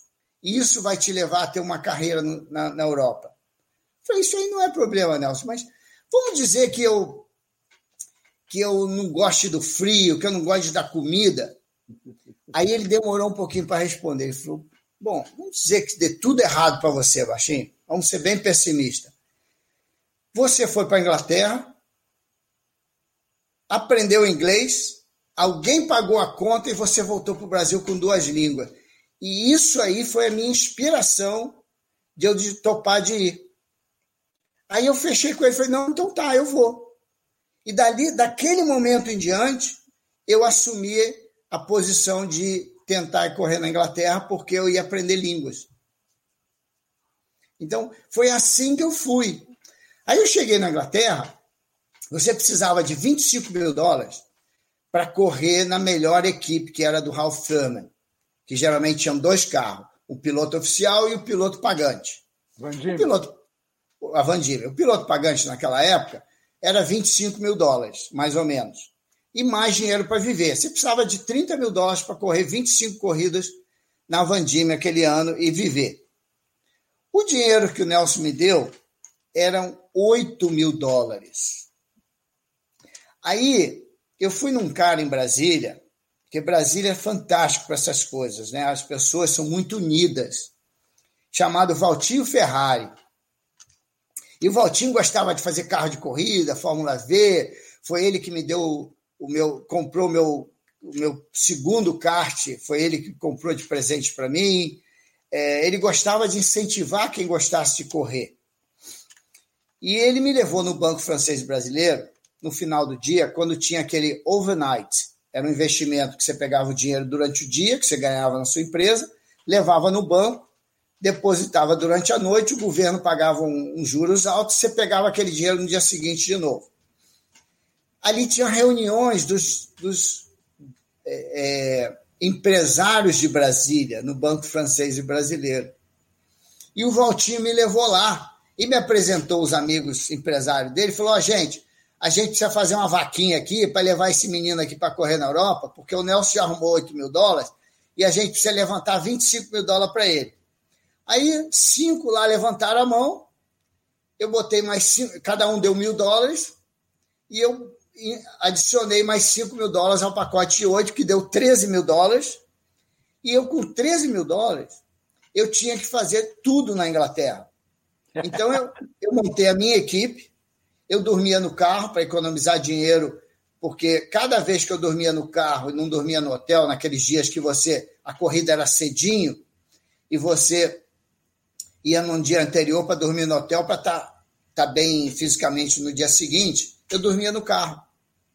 Aí eu economizava 10 libras e 10 libras era o preço de um pneu do Fórmula 4. Quatro dias que eu economizava não dormindo em hotel, eu comprava um jogo de pneu para o Fórmula 4. E esses cálculos foram assim sempre. Eu economizava o máximo, o máximo. Eu já dormi muitas vezes no carro. Tinha uma vez, cara, que eu lembro que eu, eu fui no, no, em Silverstone, e era a corrida do Silverstone, o circuito grande, e você estacionava os carros no circuito pequeno, no meio da pista. E eu estacionei meu, meu carro e o, e o, o carro de corrida do lado do motorhome que tinha um argentino Carlos. Eu não conhecia ele ainda. Só que o carro, a variante que eu tinha do Piuí, que eu levei daquele, daquela corrida que era do Piuí, vazava óleo. E vazava óleo dentro do carro, ficava aquela fumaça. Aí eu cheguei duas horas da manhã e, para não morrer sufocado, eu armei a minha cama ali na variante, que é você deita o banco de trás e dorme em cima do motor. Para eu não morrer sufocado com a fumaça do óleo, eu deixei as janelas abertas. E eu estava muito cansado, dormi logo. Só que é, de manhã cedo eu acordei, eu estava com um, um, um, cobertor grosso em cima de mim. E eu acordei e falei: o que está acontecendo aqui? Onde é que eu estou? Que cobertor é esse? E as janelas estavam fechadas. Você acredita que o Carlos viu lá do motorhome dele que eu tinha parado o carro do lado do motorhome dele, deixei a janela aberta e ninguém saiu do carro? Ele veio com a lanterninha à noite ver o que, que tinha acontecido. E ele viu eu tremendo dentro da variante, dormindo tremendo, e ele me cobriu e fechou as janelas. que legal. Então, eu, eu passei por coisas assim. Mas o que, que aconteceu um dia, Olito? Para que eu não gastasse dinheiro com a oficina, o Piuí fez um acordo com o Ron Toranak, que era muito amigo dele, e que o, o Nelson tinha é, pagado por Ron Toranak usar um espaço na, na, na, na, na fábrica dele para ele ter a equipe dele em 78. Em 79, o Piuí foi no Toranak, contou a minha história, e o Toranak se simpatizou e falou: olha, se o Roberto limpar a minha fábrica e deixar o material de ferro, separar os ferros, os materiais que ficam largados pela fábrica, guardar em botijões de bronze, aço e alumínio, e pintar tudo direitinho, deixar a fábrica limpinha para mim sempre, ele pode usar aquele espaço ali do lado que o Nelson usou, que era um espaço mais, mais rústico, e eu não cobro nada dele. Então eu estava na Halt e o Nelson morava a meia hora dali. Ele corria na Braba, que não era longe, né? A Halt era a antiga Braba. Para quem não sabe, o prédio que virou Halt era a Braba antiga, que quando o Ron Toronac vendeu a Braba para o Bernie Eccleston, continuou com o prédio. E ele criou a Halt ali. E ali eu vivia no meio onde eu via a construção de um carro de Fórmula 3 todos os dias. Bom, um dia eu estava na oficina lá no meu cantinho, né? Que era meio rústico, mas era meu cantinho. E o Nelson não tinha o que fazer no final de semana. Ele foi lá me ver. E eu estava sempre lá, né? Eu morava perto dali, andava de bicicleta para a oficina. E ele falou: eu falei, Nelson, o que está fazendo aí? Ah, eu vim ver o que você está inventando aqui. Eu falei, pô, que bacana que você veio aqui, cara. É, você não liga para mim? Eu falei, Nelson, você falou para mim que você me dava os passos para correr, mas você não quer que eu fique em cima de você para eu aprender a fazer as coisas so, sozinho. E você reclama que eu não telefono para você? Aí ele foi lá me ver. Aí ele falou: onde é que você vai correr a próxima corrida? Eu falei: eu vou correr em Silverstone Clube, que é uma pista que tem três retas e três curvas. é, Silverstone pequeno, que chamava na época, que chamava Clube. Aí o Nelson, porra, cara, lá eu vesti o Chico Serra, cara. Eu peguei o Chico Banana e vesti ele lá. Ele chamava o Chico de Chico Banana, não sei porquê. Aí, aí eu, falou, mas o que, que você fez, Nelson? Eu falei, ah, cara, eu, eu torneei as rodas, a parte interna das rodas do Fórmula 3, uma polegada e meia em cada roda. O meu carro ficou três polegadas mais fino. Eu botei o carro no peso limite, porque ele era um pouco fora do peso. E eu abaixei o Santo Antônio, eu abaixei a minha posição dentro do carro para ficar bem rápido. Aí eu falei, ah, é mesmo, cara? Pô, que legal. E o Nelson foi embora. Aí aquilo ficou na minha cabeça. Eu falei, caramba, pô, como é que eu vou fazer para afinar as rodas do carro, né? No Fórmula 4, são rodas de ferro. Então, você tem que comprar rodas diferentes. Eu não tinha dinheiro para comprar roda diferente. Aí eu vi um mecânico entrando na oficina da Halt, na fábrica, e tinha um Ford Cortina, que os parafusos da roda parecia que era igual ao do meu Fórmula 4. E as rodas eram descentradas. Aí eu falei, caramba, eu acho que essa roda aí vai ficar mais fininha no meu carro. Aí eu fui lá no mecânico, pedi para ele me emprestar as rodas para ver se cabia no meu carro. Falou, de jeito nenhum, cara. Para quê? Aí ele foi almoçar. Eu, eu, combinei com um amigo meu que almoçava com ele, falei, segura ele lá um pouquinho, tá? Aí, aí ele é, segurou ele lá bebendo uma cerveja. Eu tirei as rodas do carro dele, botei no meu Fórmula 4 e a, a bitola era mais fechada, uma polegada de cada roda. Eram duas polegadas mais fino. Aí eu rapidinho botei de volta os pneus lá no carro dele e quando ele voltou, eu falei: vem cá, cara, onde é que eu compro as rodas desse carro aí barato, hein? Ah, falou, Roberto, se você for num ferro velho, você encontra. Tem muitos desse carro no ferro velho. Aí não deu outro, eu fui no ferro velho, achei quatro rodas de umas 40 rodas que eu testei lá. Eu tive que tirar a suspensão do meu carro, fazer um gabarito para minha suspensão do carro de corrida, levar a suspensão lá para fazer a roda girar assim que nem bicicleta, você botava um negocinho assim para ver se estava empenada, e eu escolhi quatro rodas. Pintei essas rodas de preto, elas não tinham furinho, o carro ficou horrível. Mas ficou duas polegadas mais fechado. Aí eu eu botei o carro no peso limite, comprei aquelas. O, eu, eu pedi um pessoal lá da Braba, que o Nelson conhecia, umas porcas de helicóptero que eles usavam na época, que eram mais levinhas. Coloquei no carro, no carro inteiro, serrei os parafusos assim que acabava a porca, salvei uns 2, 3 quilos ali e troquei a bateria. Botei uma bateria em vez de carro, botei uma bateria de moto. E com isso, meu carro ficou uns 4 quilos ainda mais pesados do que o limite. Aí eu olhei aquela carenagem assim bonita, assim que atrás, atrás do motor, até lá atrás, sabe? Falei, caramba, os carros da Halt, nenhum tem capuz de motor. Por que, que o Fórmula 4 tem que ter capuz de motor? Aí eu olhei aquela carenagem assim, quando passou do Santo Antônio, peguei o serrote, ó, rec, rec, rec, rec, rec, rec. Fiz uma fibra de vidro que fechava em volta do Santo Antônio.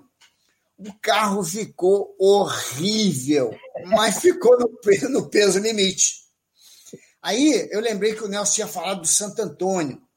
O meu carro tinha um Santo Antônio enorme, lá no alto, e um negócio que, que protegia a cabeça, que era um negócio quadrado, largo assim.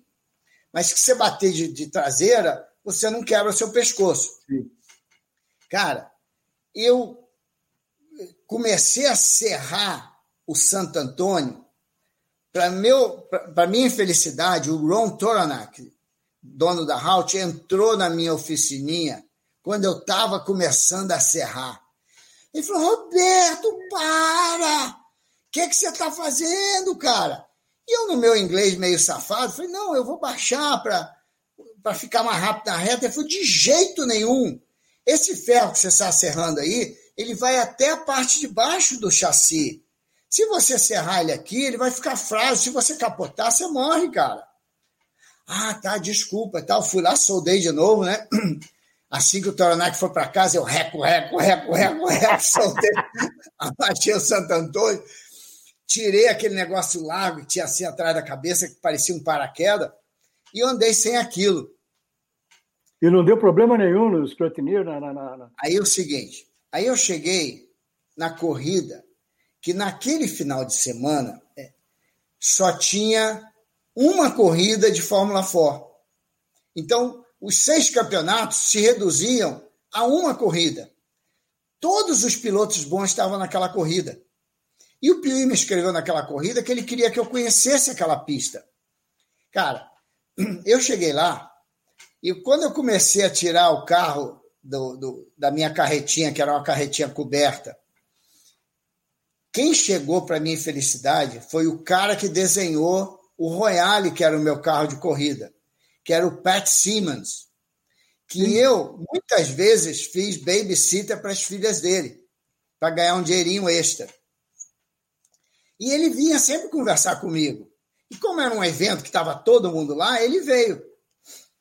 Quando eu tirei o carro da carreta, ele bateu o olho no carro. Ele falou: Roberto, o que, que você fez com o meu carro de corrida, cara? Essa capa um motor aí, eu fiz para o fluxo do ar entrar no carburador, cara. Você arrancou. Eu falei, Peto, teu carro é muito pesado, cara. E essa roda feia, cara, que você botou nesse carro, eu falei, cara, essa roda é mais fechadinha. Quando eu falei isso para ele, ele deu as costas para mim, saiu andando e me deixou falando sozinho, cara. Ele ficou tão puto que eu tinha feito isso com o carro dele que ele foi embora. Ele nem quis me ajudar mais, cara. Aí eu tirei meu carro, né? Botei lá, você faz um treinozinho de 15 minutos, eu aprendi a pista. Quando chegou na hora da classificação, eu botei um pega com o cara lá e fiz a pole position. Quando eu fiz a pole position, no meio de todos os carros de fábrica, foi o grande pulo do gato que eu fiz. Uhum. Porque todas as equipes boas começaram a ver quem é esse menino com esse carro feio, está na pole position na nossa frente. E mandaram os, os, os fiscais lacrarem o meu carro. Assim que eu acabei a classificação, eles tomaram meu carro e lacraram.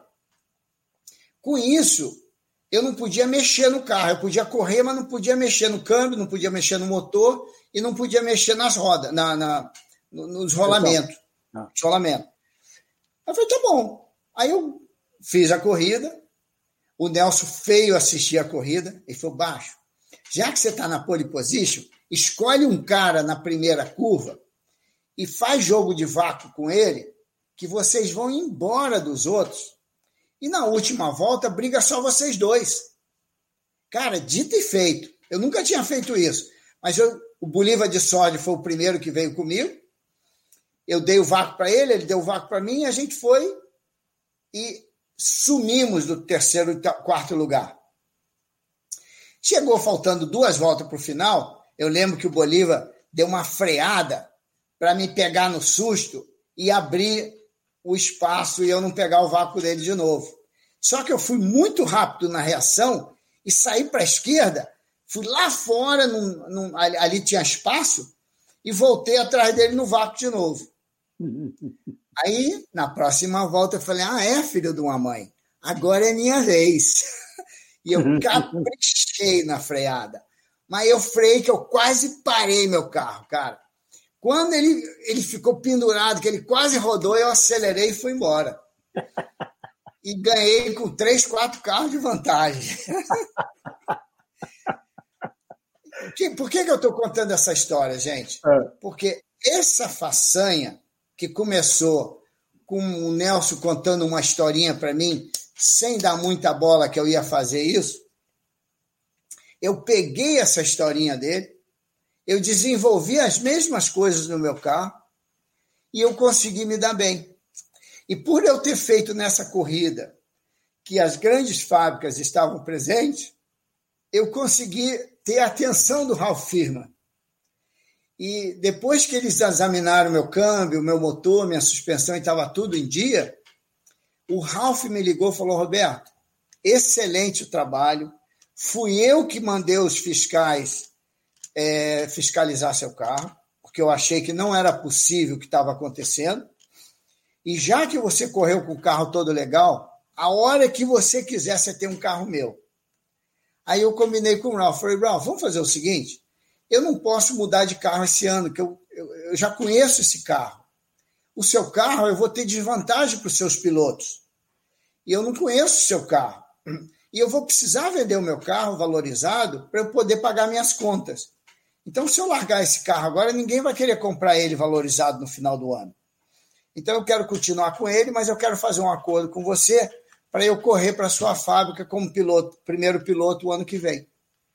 E essa, esse evento fez com que eu tivesse emprego garantido no ano seguinte. Aí você pegou aquele carro Duckhams? Exatamente, exatamente. Era lindo, né? Era lindo aquele carro. Muito bom, hein? E aquele ano você fez o, o festival?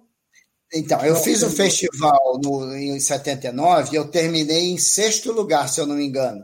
Já é um excelente resultado. Na chuva. Foi uma corrida na chuva, que teve um carro do McDonald's que era muito mais rápido que os outros na chuva. Doug ele, McDonald. É, ele ganhou fácil aquele, aquele festival e eu fiquei em sexto lugar. Eu acho que eu fiquei em sexto lugar no festival e eu também fiquei em sexto lugar no, no campeonato P&O de Fórmula 4, que é o segundo melhor campeonato daquela categoria naquela época. Embora eu não tenha feito todas as corridas, porque como o meu dinheiro demorou para sair, eu cheguei lá, já era maio, se eu não me engano, final de março ou maio, o Piuí, em vez de me inscrever em um campeonato, ele me inscreveu em corridas diferentes para eu conhecer os, todos os circuitos da Inglaterra. Então, não interessa o campeonato que eu ia fazer, eu queria conhecer pistas novas. E com isso, eu conheci todas as pistas para o ano seguinte. Então, esse pacote que eu, eu, eu fui correr lá foi muito importante para o meu aprendizado técnico. Ah, eu esqueci de contar. Hum. O, o Nelson foi me pegar no aeroporto e o filho da puta se escondeu atrás da pilastre. Aí eu cheguei na Inglaterra, no aeroporto, eu acho que de Heathrow ou Gatwick, e não tinha ninguém para me esperar, cara. O filho da puta estava escondido atrás da, da, da Marquise e deixou esperando uma meia hora, cara, para ver o que, que, eu ia fazer. E o que, que você eu, fez? Aí eu sentei num lugar lá, peguei meu livrinho de, de, de, de, de, frases e comecei a estudar para ver o que, que eu ia perguntar para as pessoas. Aí ele apareceu todo feliz, lá, rindo pra caramba. Vambora, filha da puta. Aí me levou para casa dele. Eu fiquei 15 dias na casa dele. Aí meu dinheiro chegou. E o Piuí comprou meu carro, comprou meu motor. E, e ele gerenciou que eu fosse para uma oficina perto da Royale e ele fez uma coisa muito inteligente comigo, Lito. Ele falou, baixinho, você vai ficar aqui nessa oficina. Esse mecânico aí, ele fala só inglês. Você se vira. Eu só volto para te pegar quando você desmontar e montar esse câmbio sem ninguém ensinar você mais a fazer nada. Enquanto você estiver aprendendo, aquele mecânico ele vai ensinar tudo para você que você precisa mas você vai ter que desmontar e montar sozinho, sem erro. E ele vai. Era o. Era, Era o Câmbio. Esse foi o meu primeiro dia na oficina na Inglaterra. Um frio fia da puta, um lugar lá no norte da Inglaterra, perto da Royal, que chamava Huntington, que era um aeroporto velho. Eu desmontava e montava aquele câmbio todo dia, o dia inteirinho, durante dois dias no final do segundo dia, eu liguei para o Nelson e falei: pode vir me buscar, cara. Já sei fazer. Pode me perguntar o que você quiser. Aí ele veio me buscar. Então, esses aprendizados, que foi tudo direção, caminho do Nelson, foi o que fez eu ser um piloto técnico, um piloto com interesse em mecânica, interesse em desenvolvimento do carro, que fez com que eu tivesse uma carreira tão longa quanto eu tive no automobilismo. Aonde as equipes, quando precisavam de um piloto para desenvolver o carro, eles pensavam em mim. Legal. E isso que foi a história da minha carreira. Eu não tinha dinheiro, mas eu tinha uma coisa que poucos pilotos tinham. E eu estava sempre disponível às equipes que precisavam. Legal. Agora, uh, no ano seguinte, você foi para a Van Diemen, como é que foi? Uh, porque lá era uma equipe de fábrica, quer dizer, era um, era um outro esquema. E como é, é que você trabalhou lá com eles? Aquilo foi fantástico, porque eu tinha tudo. Eu treinava quatro vezes por semana, Oledo. Eu, eu, eu morava. É, aí, eu, quando eu cheguei lá no Ralph, que a gente fez o um acordo, eu fui fazer o meu primeiro teste, é, foi, tinha gelo na pista, a gente teve que esperar o gelo passar né? é, antes de eu voltar para o Brasil. Eu, o Terry Gray andou no carro antes de mim, que era o piloto oficial dele, e eu montei no carro e andei depois dele e virei três décimos de segundo na pista de Snapton mais rápido que o Terry Gray. Bom. Bom. Aquilo para mim foi meu cartão de visita. Dali para frente, o Ralph falou: não preciso mais de ninguém. E é, eu fiz um acordo com o Ralph que eu levaria o meu motor Van, é, Minister para Van Diemen. O Ralph detestava a Minister. Eu falei, Ralph, esses motores são motores bons. Eu gosto muito da Minister. Eles me ensinaram a montar e desmontar os motores. Eu hoje sei montar um motor desse sozinho. E eu quero que eles venham comigo, porque eu acho que nós vamos nos dar bem. Não, Roberto, deixa para lá. Eu tenho o melhor motor da, da escola, eu tenho o melhor motor da Aurica. Você não precisa desses caras. Vem comigo, é minha família. Eu falei, não, Ralf, eu só vou correr para você se eu levar o motor da ministra.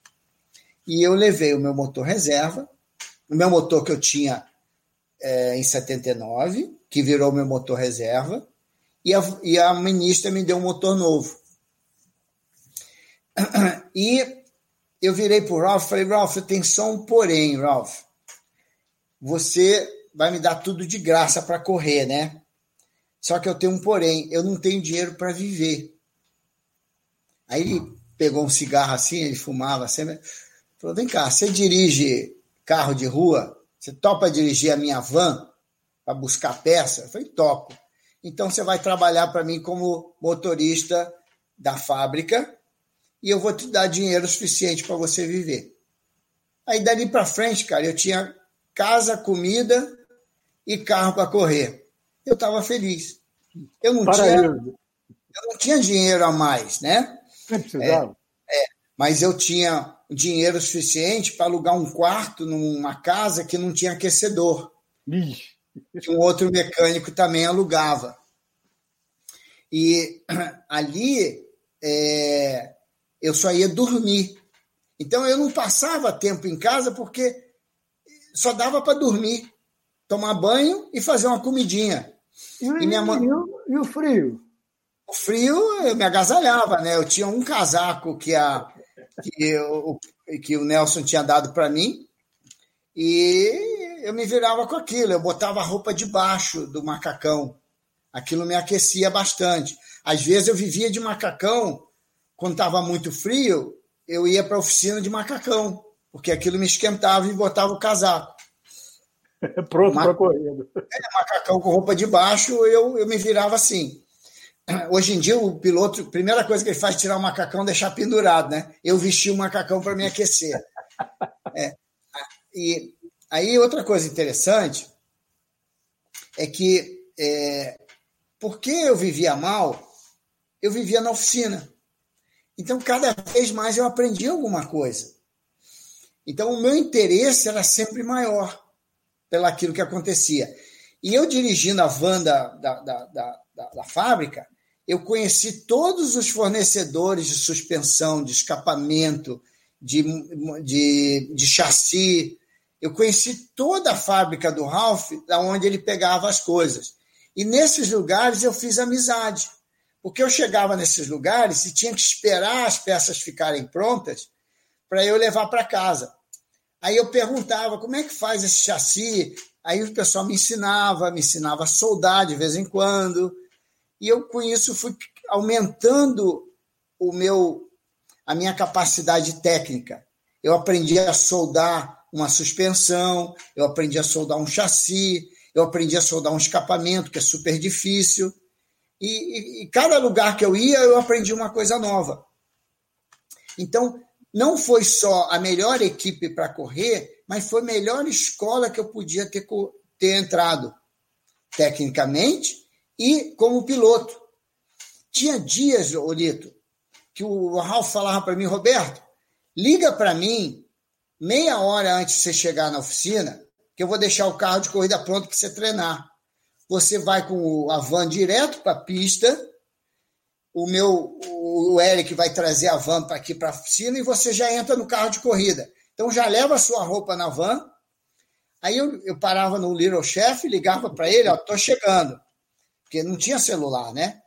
Aí, daqui claro. a meia hora eu tô aí. Quando faltava 15 minutos para chegar no, no, na, na fábrica, que é em frente à pista de Snetterton, eu já vesti o macacão dirigindo a van, vesti a sapatilha, quando eu chegava na pista de Snetterton, eu estava pronto para guiar e meu carro estava aquecido para montar nele. Aí a gente guiava, Olito, o circuito fechava às 5, o Ralph alugava o circuito das 5 às 8 da noite até escurecer. E a gente treinava coisas novas. Então, eu treinava às vezes cinco dias por semana naquela pista. Então, eu fiquei bom tecnicamente e com pilotagem. E sensibilidade ali... também, né, Moreno? Sentir a diferença de uma peça nova. É. Olha, você falou de uma coisa super bacana. Eu, eu vou ter que contar isso aqui, né? eu, eu conhecia tão bem Snetterton, tão bem, que o, o, o Ralph, uma vez, ele, ele tinha dois tubos que ia do chassi até o câmbio, debaixo do motor. Eram dois tubos. E o motor era ali, ali um, ficava ao vento na parte de baixo do carro. O Ralph ele fez uma peça de alumínio grosso, honeycomb, e tirou essas, essas duas barras e colocou essa peça de honeycomb que fechava o chassi embaixo e dava resistência que nem aquelas barras. E ele pediu para fazer cinco voltas com um, cinco voltas com o outro para ver a diferença. E, na, eu só precisava das cinco voltas para virar um tempo ali, né? Aí eu chegava na pista, estava o carro pronto, eu montava no carro, dava cinco, seis voltas, virava um tempo, ele trocava aquela peça, eu virei o tempo, aí eu falei, eu falei, o, o, o Ralph, essa peça é igual a outra. Ele falou, mas você virou um décimo melhor, Roberto? Um décimo é mais rápido. Eu falei, não, Ralph, eu virei só numa volta mais rápido e eu sei por quê.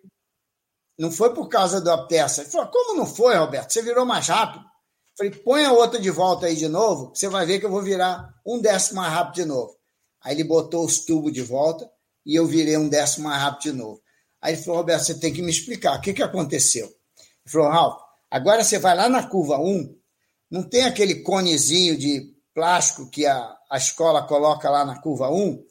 Você pega esse cone e chega ele é, 30 centímetros para dentro da pista, porque eu passei perto dele eu cheguei ele 30 centímetros para dentro e a pista ficou um décimo mais rápida. Se você voltar esse cone um 30 centímetros para fora, eu vou virar mais lento um décimo de novo. Ele falou, de jeito nenhum, duvido. Eu falei, então vai lá e faz. Aí eu não só virei mais rápido, mandei lá botar o cone no lugar e virei um décimo mais lento com, com o, o, o, o carro dos dois jeitos. Mas por que? Aerodinâmica? Não, o cone que está falando é que fazia eu cortar a pista um pouquinho. Ah. A modificação era aerodinâmica, debaixo do carro. Mas eu tinha visto que a modificação era igual. Mas, Sim, mas era, então era a trajetória que você mudou? Eu mudei a trajetória de 30 centímetros na curva 1 eu virei um décimo mais rápido. Entrando um pouco mais tarde. Entrando mais cedo, né? Você entra, encurtando a, a pista. Sim. O Cone tinha sido andar, ele tinha andado para dentro da, do, do, da, da, grama. Ah, tá. tá. Pra dentro então, da grama. Entendi. E aí eu encurtei a pista um tiquinho. E virou um décimo melhor. Aí ele falou, mas você virou um décimo mais rápido. Eu não virei por causa da peça, Ralf. Eu virei porque eu não falei para ele. Eu falei, põe a peça de novo que eu vou virar um décimo mais rápido com a peça antiga. E fui e virei. Aí ele duvidou de mim. Falou, mas o que, que aconteceu, Roberto? Aí eu falei para ele, vai lá na curva 1 e muda o cone 30 centímetros para o lugar que ele estava. Eu vou virar um décimo mais lento com as duas peças de novo. Daquele dia em diante, é. O Ralph não duvidava de mim em mais nada. Bom, nem é para duvidar mesmo, né, pô? E, e aí, aí, no final, no meio do ano, nós começamos a ter, a ter um problema, problema sério. O Ralph falou para mim, Roberto, você ganhou essa corrida hoje, mas você perdeu aquela vantagem que você tinha dos outros. Que está acontecendo? O carro está ruim? Falei, não sei, Ralf, mas você tem razão, mas o carro tá, ele tá redondo. Ele não tem muita coisa diferente nele, eu achava, né? Ele falou, Roberto, você perdeu aquela vantagem. Aí passou a próxima corrida, eu cheguei em segundo. A próxima corrida em primeiro, mas brigando pelo segundo lugar no gargalo. Eu falei, não, Rafa, os outros pilotos estão começando a ficar bom. Ele falou, não, Roberto, você perdeu a sua vantagem. O que deve ter acontecido é que os outros pilotos agora estão tirando vantagem do motor deles, que você não tem com o motor minister. Vamos colocar o motor da minha família no seu carro? Vamos? Falei, de da jeito escola. escola. Falei, de jeito nenhum, Ralf. Não vamos. Aí outra corrida eu cheguei em segundo. Aí ele começou a me preocupar. Que aí nós trocamos um chassi, virou a mesma coisa, trocou umas peças no carro, virava a mesma coisa. E nesse processo eu troquei três chassis do carro e continuei sem a vantagem que ele achava que eu tinha. Aí ele falou, Roberto, eu quero que você troque de motor. Eu falei, tá bom, Ralf, nós vamos fazer uma coisa diferente. Eu vou pedir dois motores a mais para a Minister e nós vamos testar esse motor no nosso carro de corrida. Não, de jeito nenhum. Eu falei, é assim ou não é? A gente pega de manhã cedo e a gente vai trocando de motor e até o final do dia a gente testa os quatro motores. Os quatro motores, Lito, exatamente idênticos. Era impossível que o meu motor tinha ficado ruim.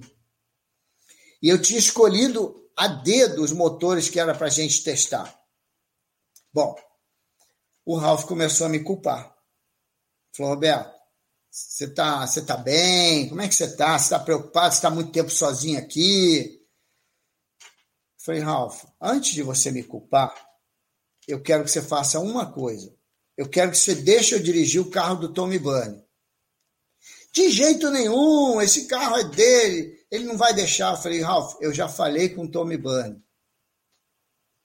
É mesmo? Falei, é. Aí a gente, o Ralph ficou feliz que eu ia testar um carro diferente, com motor diferente. Aí eu botei um. O Tommy Bunny era teu companheiro no Van Não, o Tommy Bunny era um dos pilotos que corriam com a ajuda do Ralph, mas ele corria o campeonato da RAC. Sim. Eu era piloto de fábrica, o Raul Boés era piloto de fábrica, era o piloto pagante da época, eu era o piloto oficial, e o, o Tommy Bunny era um semi-oficial. Como ele era irlandês, a, a mulher do Ralph era irlandesa, ele se dava muito bem com a mulher dele. E ele dormia na casa deles e usava a fábrica como oficina eu usava um departamento do lado da fábrica, uma, uma, uma casinha do lado da fábrica, eu e o Raul. E é, ele fazia o campeonato da RAC, eu fazia o Thousand Torrens, e o Raul fazia o RAC. E a gente fazia algumas outras corridas. Bom, aí eu fui correr com o carro, aí eu fui treinar com o meu carro e o carro do Tommy Bunny. Aí eu E o falei motor? pro Ralph. E o motor Hã? dele que era escola? Era motor é, Aurica. Aurica. Aí eu falei, Ralph, tem um porém. Eu quero treinar no carro dele com o meu motor reserva. cara, eu criei um inimigo naquele dia, cara. Mas eu bati o pé. Se ele não fosse, eu não ia dirigir aquele carro dele. Aí o meu mecânico, cara rápido, foi lá, trocou o motor, botou rapidinho no carro dele, deixou o carro aquecido, só trocava o banco. E foi todo mundo assistir o teste. Tommy Bunny, Raul, foi todo mundo, cara. Eu saí de um carro, montei no outro, eu virei dois ou três décimos mais rápido no outro carro. Voltei para o meu carro, era dois, três décimos mais lento. Voltei para outro carro, era dois, três décimos mais rápido. Ele falou: agora o quê, Roberto? O que, que a gente faz? A gente já trocou três chassi. Eu falei: eu não sei o que você vai fazer, não, Rafa, mas eu vou correr a próxima corrida com esse carro aqui, ó.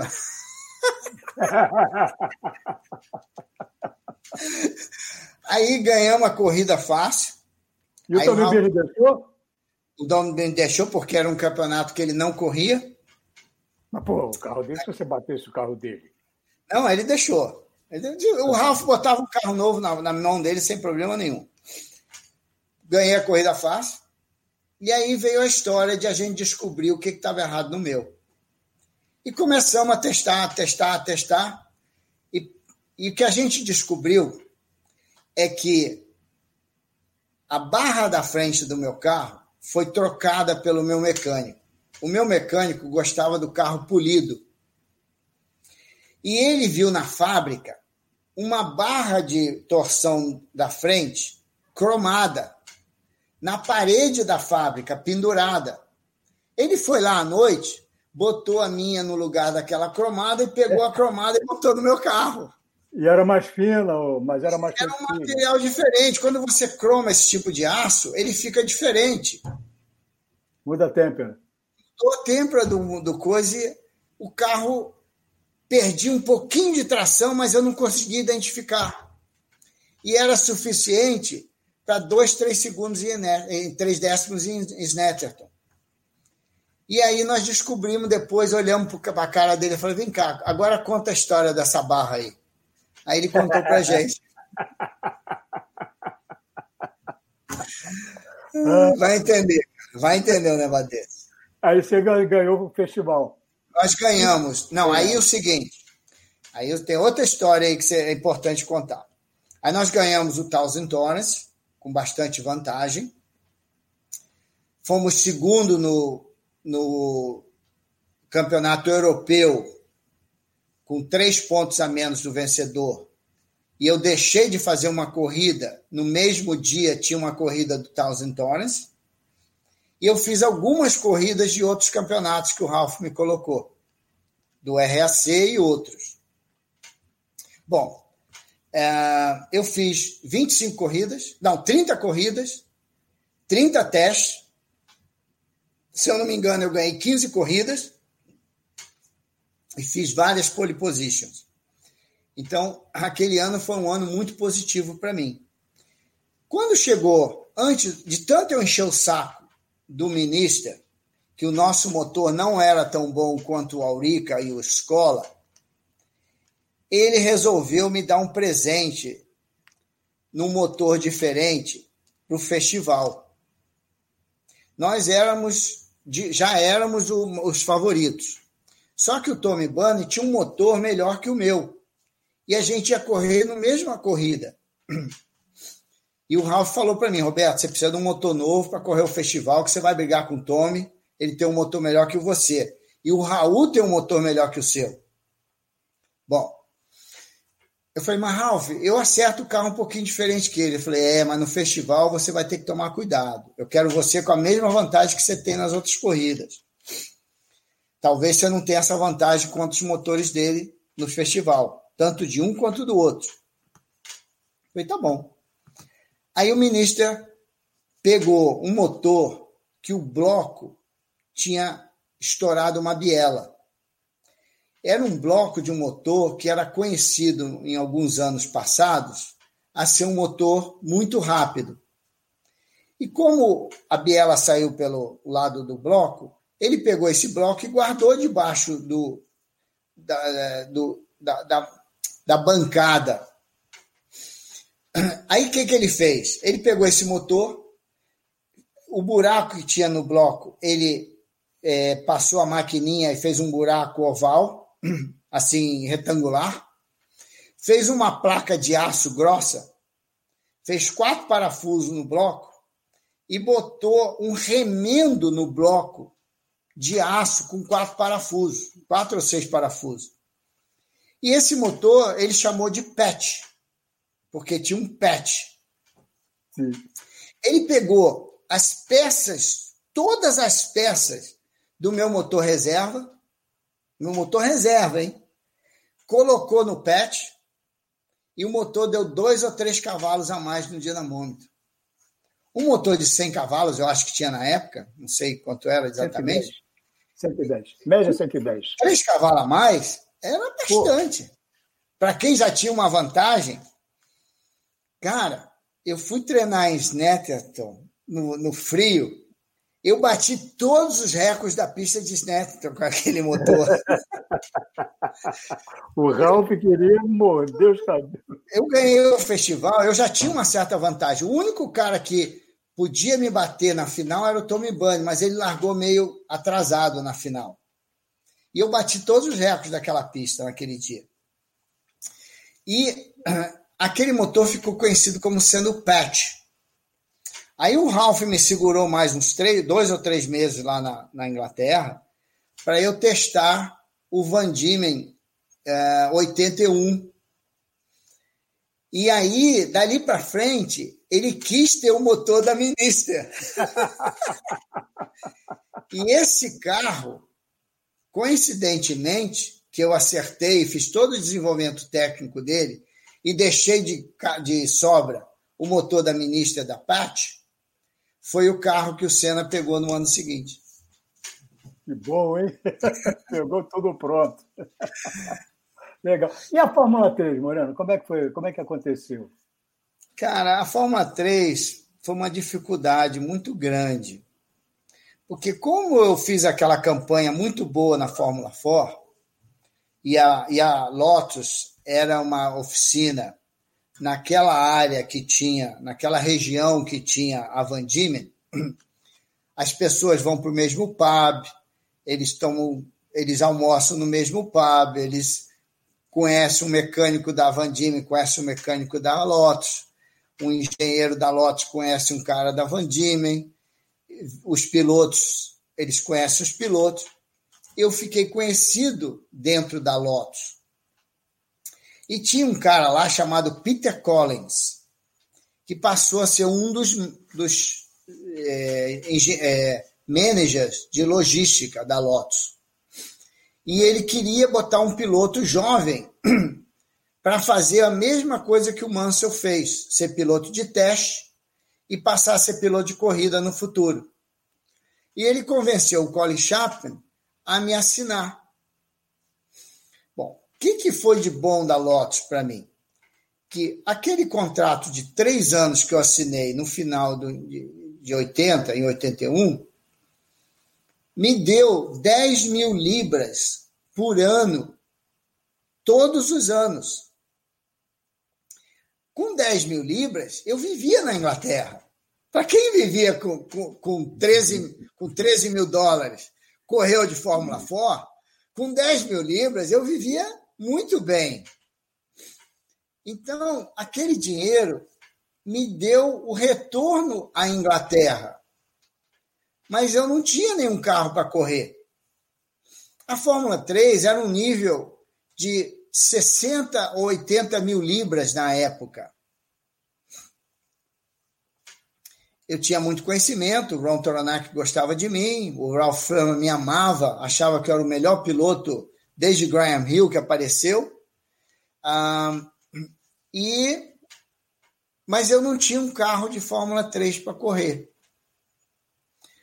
A Fórmula Ford 2000 ainda não era muito boa, embora eu tinha feito duas corridas naquele ano pela, pela a, a Royale, que fez um carro na última hora, e quase ganhei a, a primeira corrida, o, a, a ainda.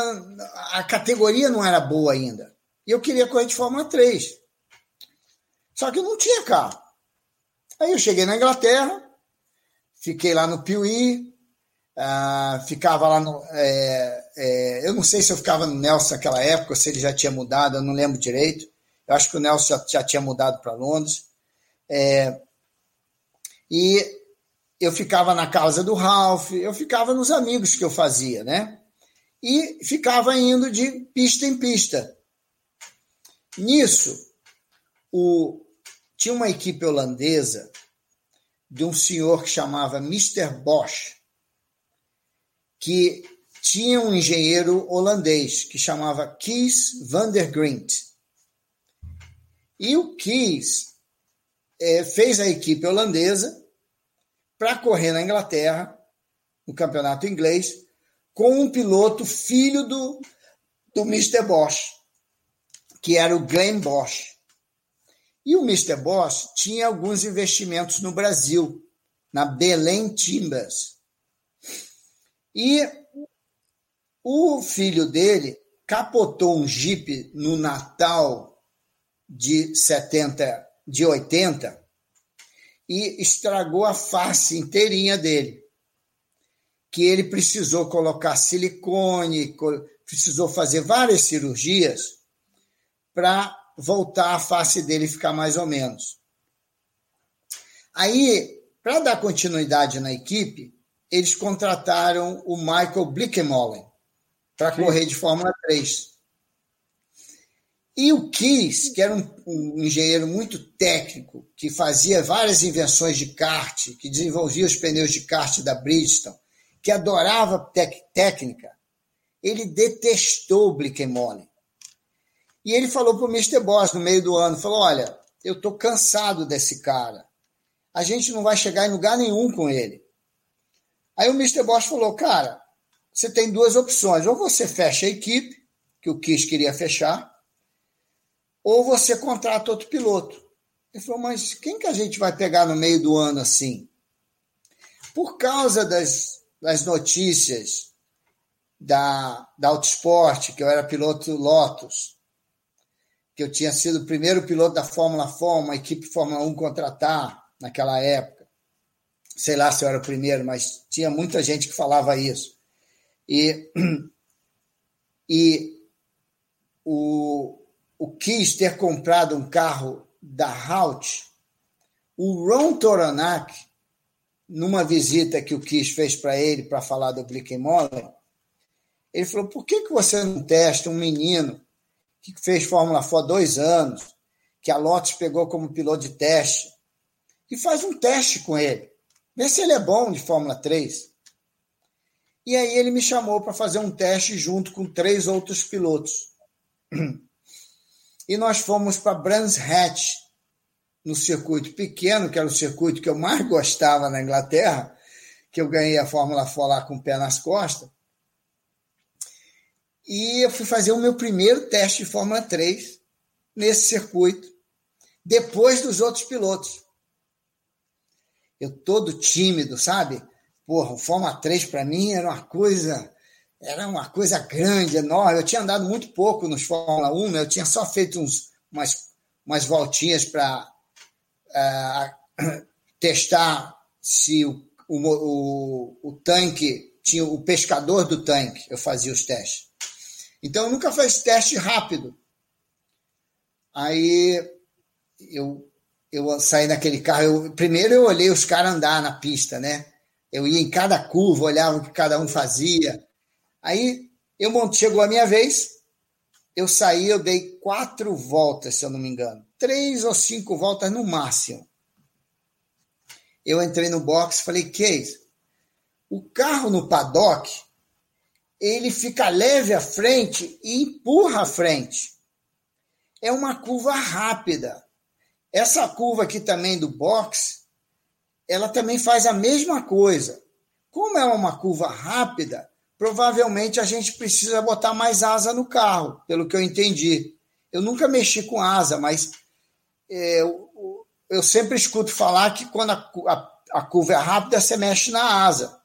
Você não quer botar uh, alguma asa na frente para ver se o carro melhora? Ele falou, Roberto, você deu cinco voltas, cara. Você não esquentou os pneus ainda. Ele não te conhecia. Você deu três voltas rápidas só, aquecendo o pneu. Um total de cinco. Você tem certeza? Eu falei, ó, eu, eu quis. Eu sinto isso, cara. Quando eu chego ali, o carro fica leve e empurra a frente. Mexe aí, vê se melhora. Aí ele foi lá e botou dois graus na frente. Cara, eu cheguei lá no paddock, o carro fez a curva, eu cheguei na última curva, e empurrou. Aí eu fui um pouquinho mais rápido, ele empurrou a frente de novo. Aí eu entrei no box de novo.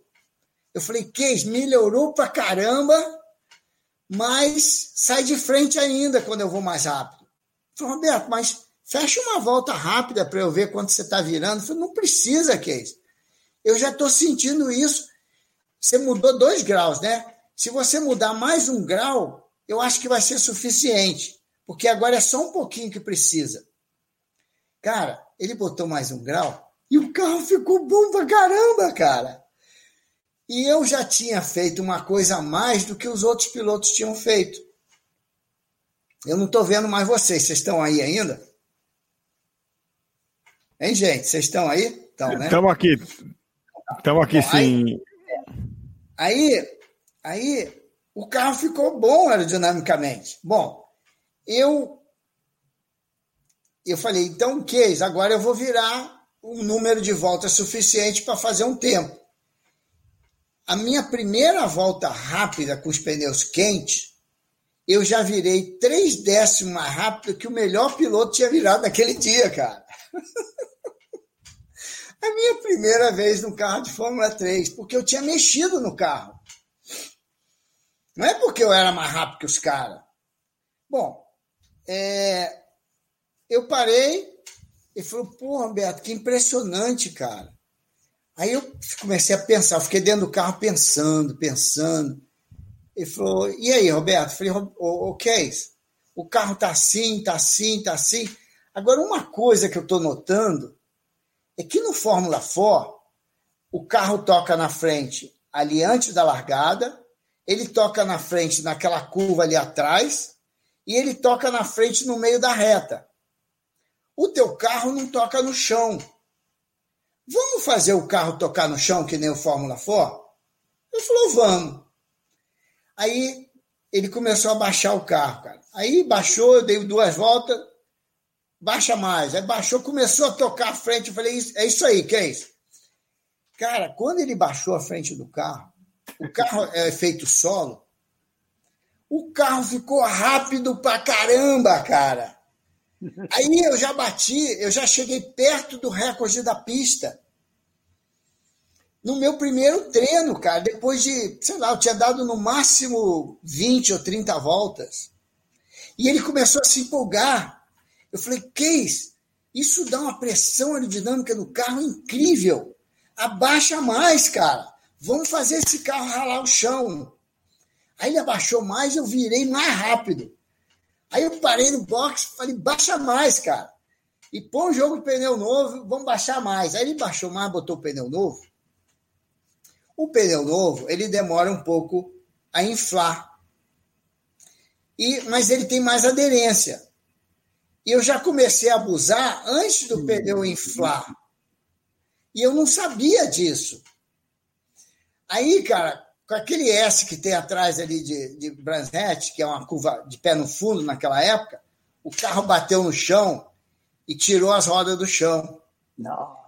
Aí não fez a curva para a direita, cara. Eu fiei o carro na parede lá. Desmontou a frente do carro, cara. Aí lá veio o Case. Ele olhou aquela cara de sério dele e falou: Hum, é, dá para arrumar. Ele falou, Roberto, se preocupa não. Eu sei por que, que você bateu. Ele, falou, ele primeiro ele perguntou, eu falei, bateu no chão. Ele falou, é, bateu no chão. Eu falei, eu sei que você bateu. Foi um vacilo nosso. Você nunca tinha andado com esse pneu, você não sabia que os pneus precisavam inflar antes, antes de virar um, um tempo. E não se preocupa, não. Eu estou tão feliz com você que eu quero você na minha equipe. Eu só preciso convencer o dono da equipe que o cara que eu quero na minha equipe bateu o carro dele. Bom, e com isso ele convenceu o Mr. Bosch e ele me contratou para ser piloto dele aquele meia, o resto da temporada, que eu acho que foram metade da estação, metade do ano. E eu ganhei a minha, a minha terceira corrida de Fórmula 3 que eu fiz, eu ganhei. Que foi aonde? Que foi em Silverstone, que a gente botou o pneu da.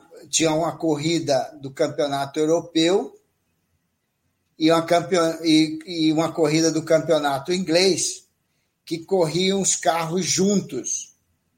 Mas os carros que corressem com pneu Avon contavam pontos para o inglês os carros que corressem com pneus abertos, que eram pneus Michelin, Bridgestone e outros, corriam para o campeonato europeu. E os pilotos que corressem de pneu Avon também marcavam pontos para o campeonato europeu. Funcionava assim. Mas quem corresse de pneu europeu, fora do regulamento inglês, contava pontos só para o campeonato europeu. Eu estou treinando lá na, em Silverstone. O Toronac tinha uma relação com a Bristol muito junta. E a Bristol mandou um jogo de pneu, dois jogos de pneu Bridgestone de Fórmula 3 para um dia o Toronac testar num carro. Não é que o Toronac me chega com esses dois jogos de pneu no treino, no treino da corrida de Silverstone. Eu estava dentro do carro. Ele vira para mim, Roberto, você quer correr o, o campeonato europeu em vez de correr o inglês? Falei, olha, o campeonato para mim tanto faz, porque eu comecei no meio do ano mesmo, eu não vou ganhar o campeonato. Então, tanto faz. Se o Kiss quiser, eu corro. Ele falou que eu tenho dois jogos de pneu Bristol que eu não sei se são bons, mas uma vez que você botar no carro, você não pode trocar de volta. Você quer testar? Falei, tá bom, vamos testar. Aí o Kiss concordou, nós botamos o jogo de pneu Bristol para classificação. Sem conhecer. Sem conhecer. E botei o carro na pole position. Tá. E o pneu era ótimo. Ninguém acreditou, cara.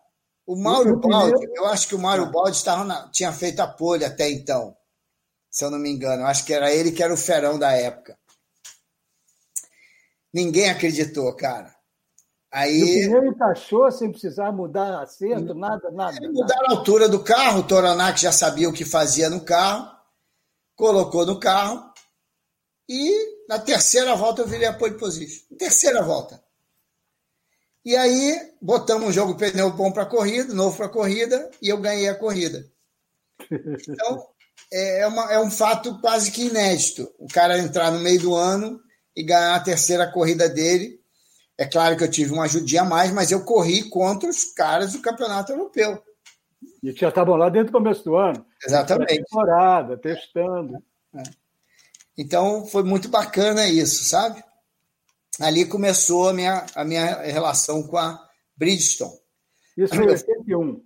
Em 81. Eu ganhei a primeira corrida de Fórmula 3 deles na Europa e ganhei em 84 a primeira corrida deles de Fórmula 2 com pneu Bridgestone. Muito legal, é. muito legal. Então eu criei uma relação muito bacana com a Bridgestone. Agora, em 82, eu me lembro, eu te encontrei no Grande Prêmio em Brands Hatch. Você estava lá naquele paddock da Forma 3, que era lá no Raio que Esparta. Eu te vi passar correndo. Eu falei, Moreno, Moreno. Falou, não, não dá para falar, não dá para falar. Aí você correu lá para o teu lado. Aí eu fui, fui atrás de você, cheguei lá, você estava num esquema que era praticamente você e um mecânico. É. Como é que era esse esquema lá de 82? você lembra, né? Eu gosto de você, Lito, porque você ia buscar as informações do seu trabalho, cara. Eu lembro que eu encontrei você em Nogarô. Você estava lá, eu na, em 83, ou em 93, né? Sim. Acho que é 93. Eu corria de Alfa Romeo, você estava lá buscando informações num teste que não tinha, não tinha por que um jornalista estar tá lá. Você estava lá. Então, eu gosto de você por causa da, da, busca das informações que você sempre fez. Cara, se você não pegar informação no treino, não vai ser no dia da corrida que ele vai te atender. E é interessante isso, porque o que, que aconteceu?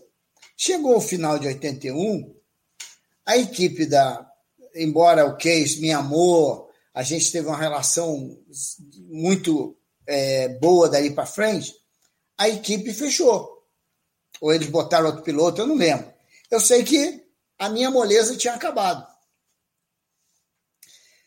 Eu voltei para o Brasil.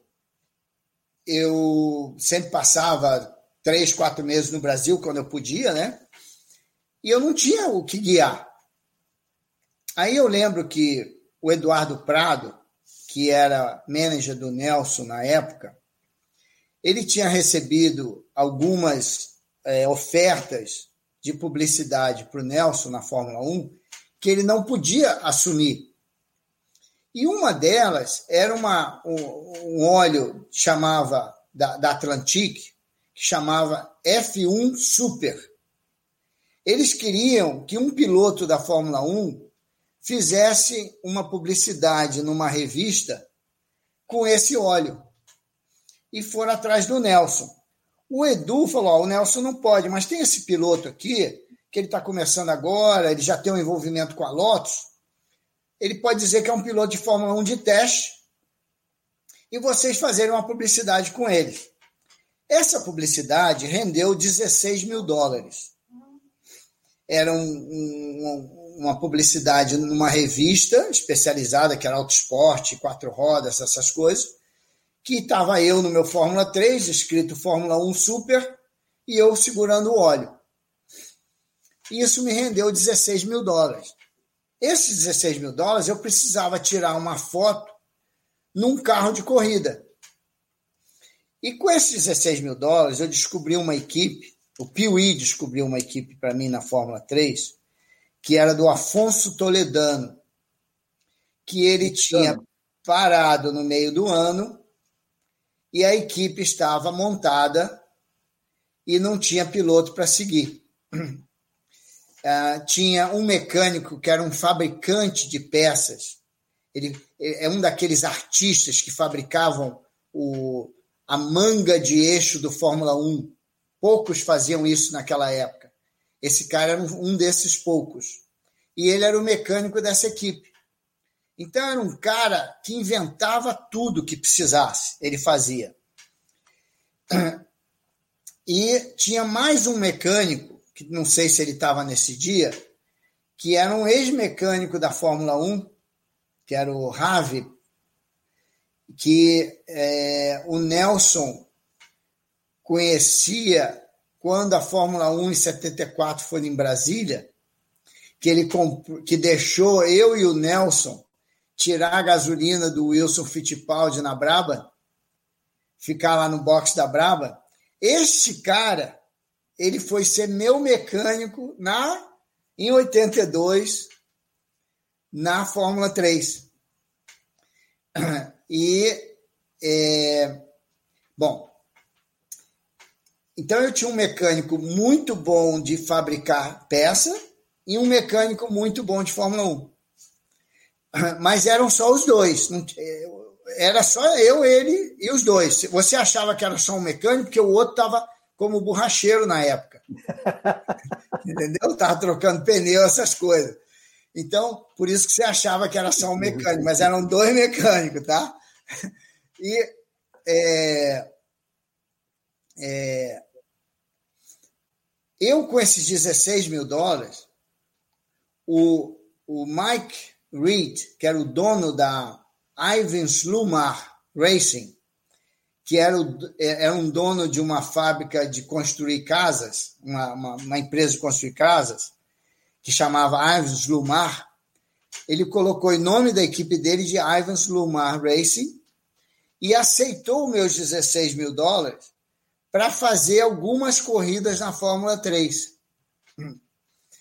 E eu comecei a correr para ele. Aí a gente descobriu que o motor que a gente tinha era fraco. Aí eu convenci o Mike a revisionar o motor. Assim que ele revisionou o motor na Anglia, que é aqueles carros de Fórmula 3, que lá de, lá de Norfolk também, uh, tinha um, um, cara que trabalhou na Nova Moto, que fazia os motores desses carros lá, que fazia o motor do Roberto Guerreiro.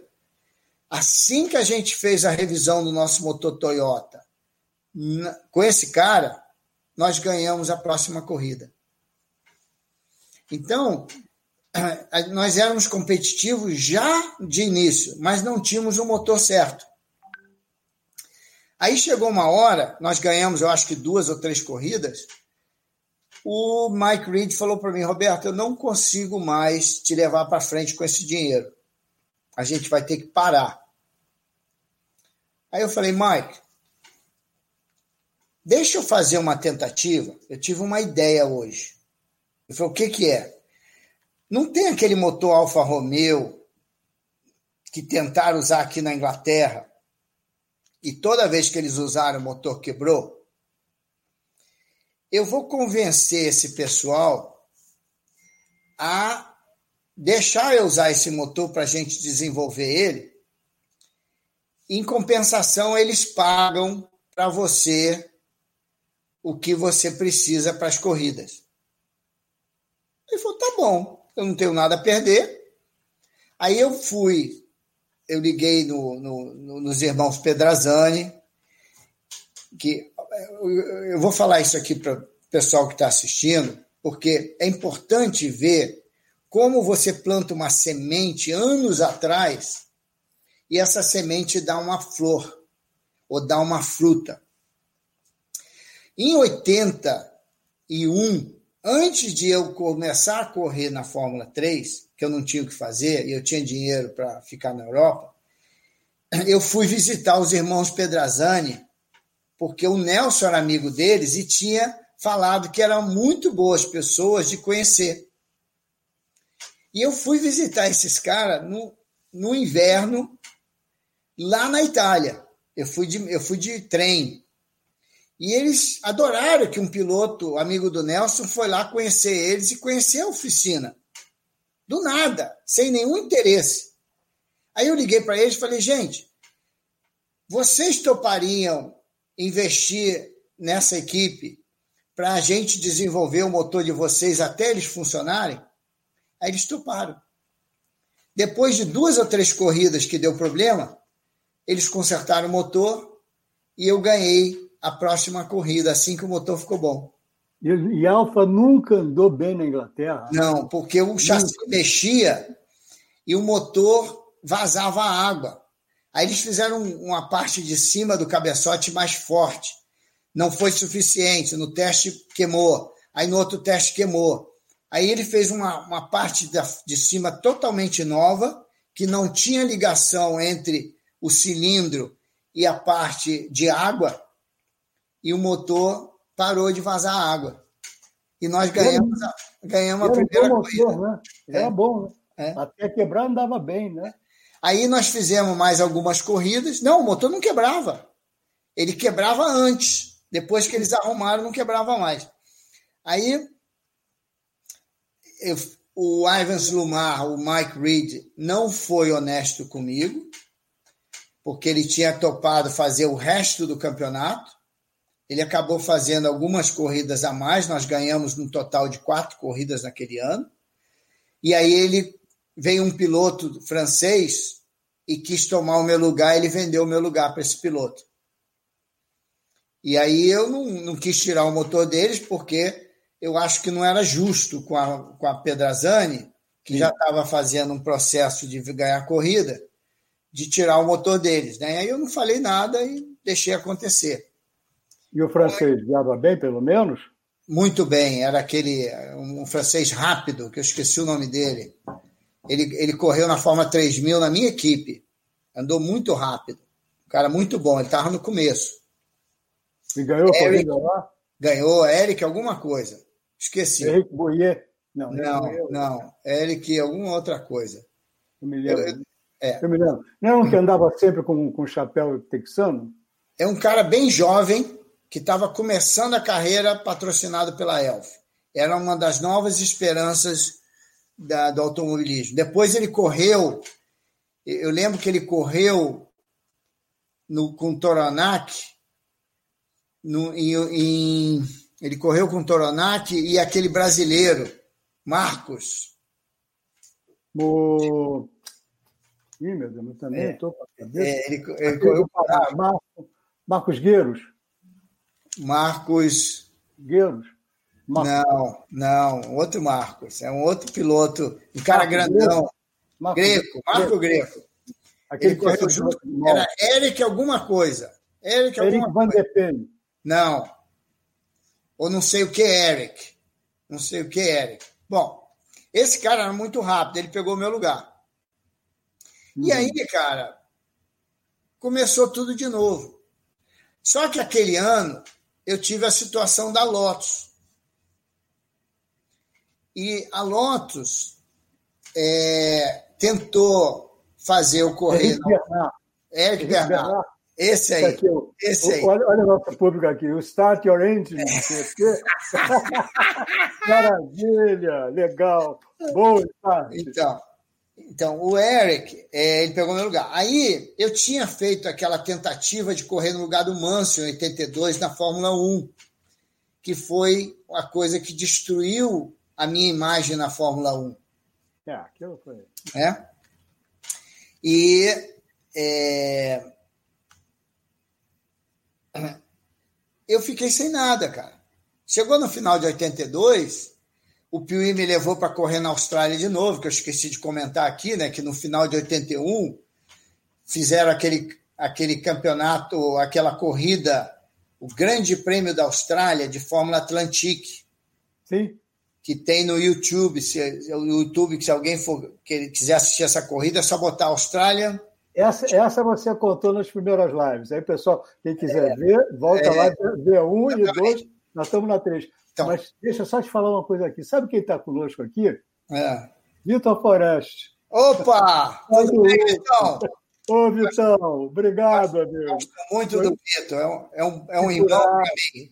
Um amigão, um amigão me ajudou muito na minha carreira, nos meus momentos difíceis. E me ajudou muito. Sou muito amigo dele. Uh, gosto muito da família toda. Bom, aí eu fiz aquela corrida do Grande Prêmio da Austrália, 81, e fiz 82 de novo. Sim. Só que dali para frente, cara, acabou.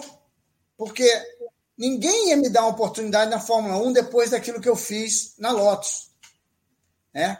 E teve também uma situação.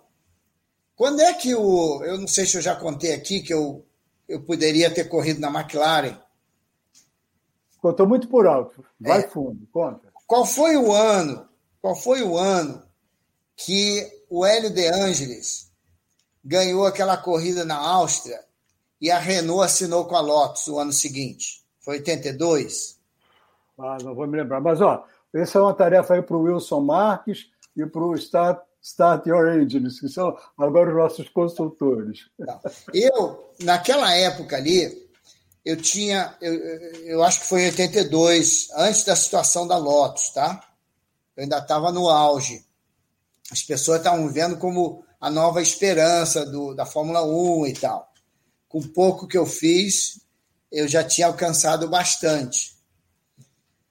Aí, o Pat McNally, que naquela época trabalhava para Philip Morris, me telefonou e me fez uma reunião no escritório deles ali em Londres, do lado de fora de Londres, e me convidou para eu assinar um contrato de dois anos para correr na McLaren no ano seguinte e no ano depois. Tiago Michelin nos esclarece, que foi de 1982 para 1983. Boa, Tiago. Aí, foi exatamente o que eu pensava. Então, antes de eu ter feito aquela corrida da Holanda, tá? Sim. eu tinha um contrato com a McLaren na mão, pela Philip Morris, de fazer o resto do campeonato na equipe italiana de Fórmula 3 e correr na McLaren. Caramba, você sabe o que, é que eu estou achando? Que foi em 81 que eu peguei esse contrato. Foi 81, é. Estou achando, porque eu estava na equipe do Kiss Vandergrint ainda.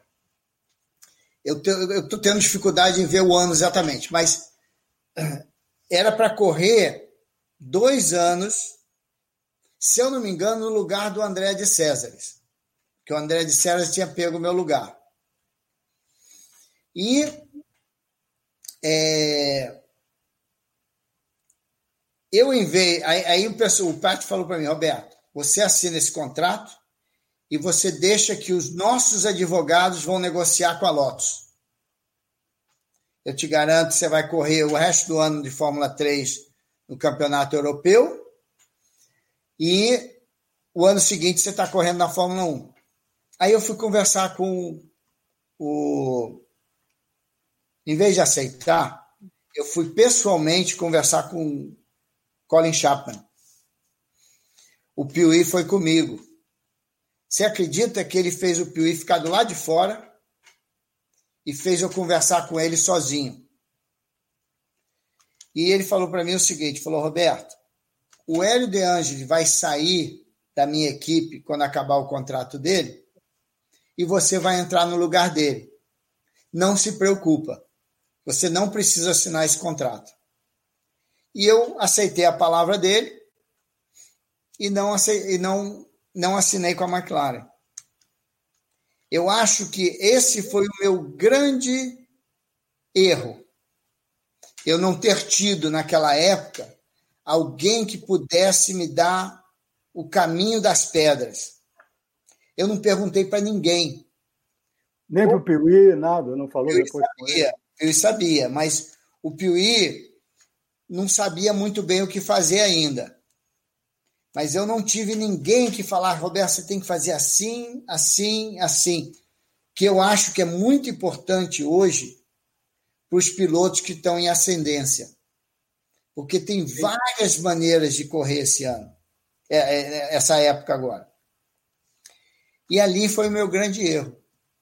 Aí veio o negócio da Lotus, que eu não consegui classificar em Zandvoort, e eu tive que dar a volta ao mundo, cara, durante cinco anos, para me colocar na mesma posição que eu estava em 82, é, em 87, quando eu entrei na Fórmula 1.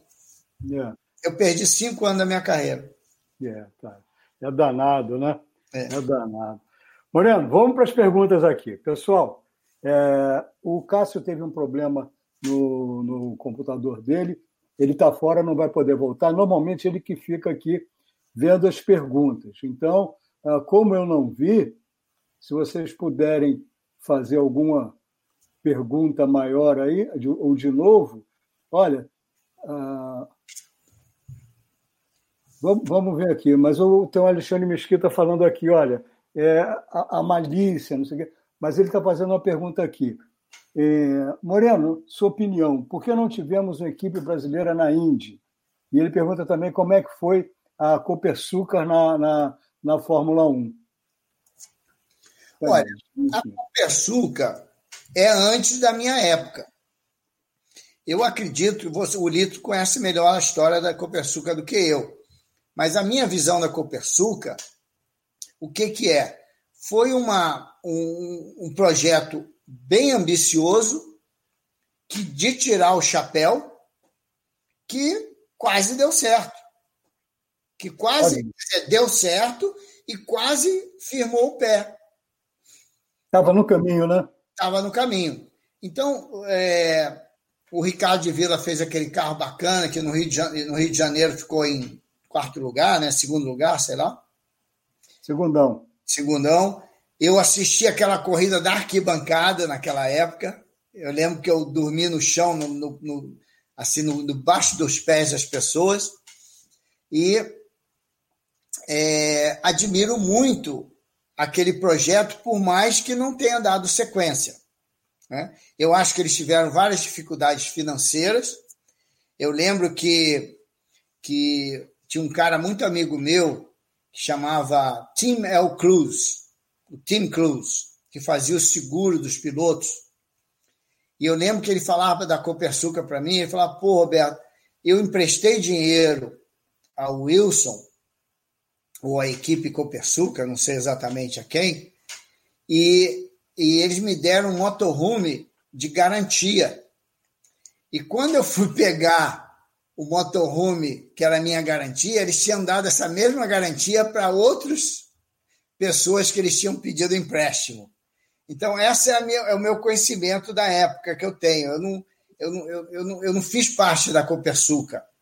Eu, eu, eu assistia, eu fazia corrida de kart na época. Então, estou meio por fora da Copersuca. Eu acompanhei aquilo. Foi, deu, aquilo deu muita pena. Deu muita pena. E aquele primeiro carro deles, que depois o Ricardo me falou, deve ter falado com você também, que se começasse de novo, ele não faria aquele carro. Porque era um carro muito, muito fora de todos os parâmetros, era sem dúvida um carro futurista. Né? Ah, Os conceitos tá... aerodinâmicos atuais já estavam lá. Né?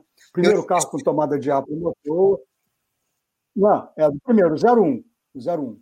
Tá? Não, ele falando sobre aquilo, né? Que ele falou é, que era muito, muito, muito além, um carro muito complicado, para trocar motor, para qualquer coisa que ele faria outra coisa. Eu acompanhei muito aquilo, mas aquele carro era lindo, aquele carro era, não é só lindo no conceito estético, né? É, para gente que gosta, a aerodinâmica, as soluções do carro, motor carenado, tudo aquilo começou ali, né? Mas era, foi realmente um, um período de uma criatividade muito grande. Foi muito legal aqui, muito legal. Agora, tem uma pergunta aqui do Rafael, uh, e, sem dúvida, olha aí, pergunta ao Moreno se já foi no Good Festival na Inglaterra e que qual carro ele gostaria de andar. Você teve lá, né? Você... Não entendi. Ele está perguntando aqui, cadê? É... Tá aqui, ó. Pergunta se o Moreno já foi no Goodwood Festival e em qual carro ele gostaria de andar. Você já andou lá, né? Eu já andei no Goodwood Festival, uh, mas eu andei naquele de, de, de, subir a montanha. Eu não sei como é que chama esse. Eu gostaria de ir naquele que você corre. E eu gostaria de dirigir um dos carros que eu já guiei no passado mas infelizmente até hoje nunca me chamaram.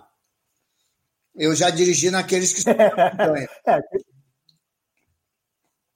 é, eu, tenho, eu tenho um amigo lá que é um assessor de imprensa. Posso dar um toque lá para ele e ver se, se ele descola alguma coisa para você lá. Agora, gente boa. A pergunta do outro que falou por que, que uma equipe de Indy. Eu é. acho, eu, eu adoraria participar de uma equipe brasileira na Fórmula Indy, que eu acho que ia dar muito certo. Eu acho que é, existe, existe essa possibilidade hoje, tá? Existem pessoas interessadas em fazer isso acontecer. E Ainda tem?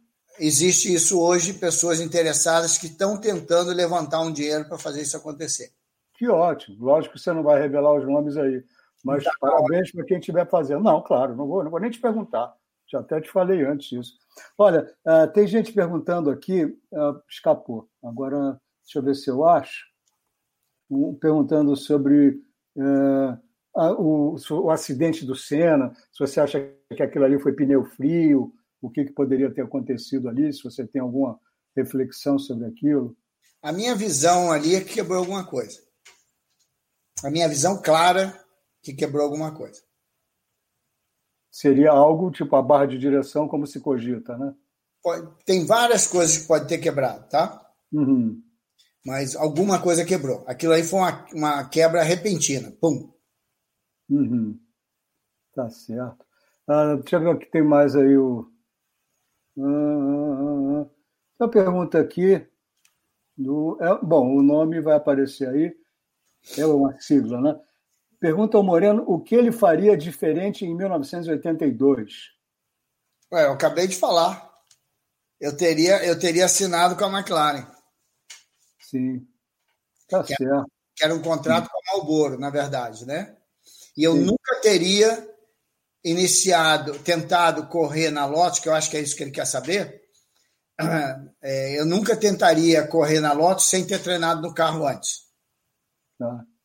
Ah, uma coisa, outra pergunta interessante. Lucas Oliveira. Sérgio Sete Câmara tem, Serginho Sete Câmara tem chance de chegar à Fórmula 1 na AlphaTauri para a próxima temporada? Olha, tem, o Sérgio é um dos pilotos que tem condições de entrar na Fórmula 1. Tá? Uh, tem alguns outros pilotos batendo na porta ali também. Uh, eu gosto muito do Drogovic. Eu já vi esse piloto guiar uh, numa, numa fórmula, aquela fórmula indiana, que eu esqueci o nome. MRF. É, MRF. Eu já vi ele guiar ali.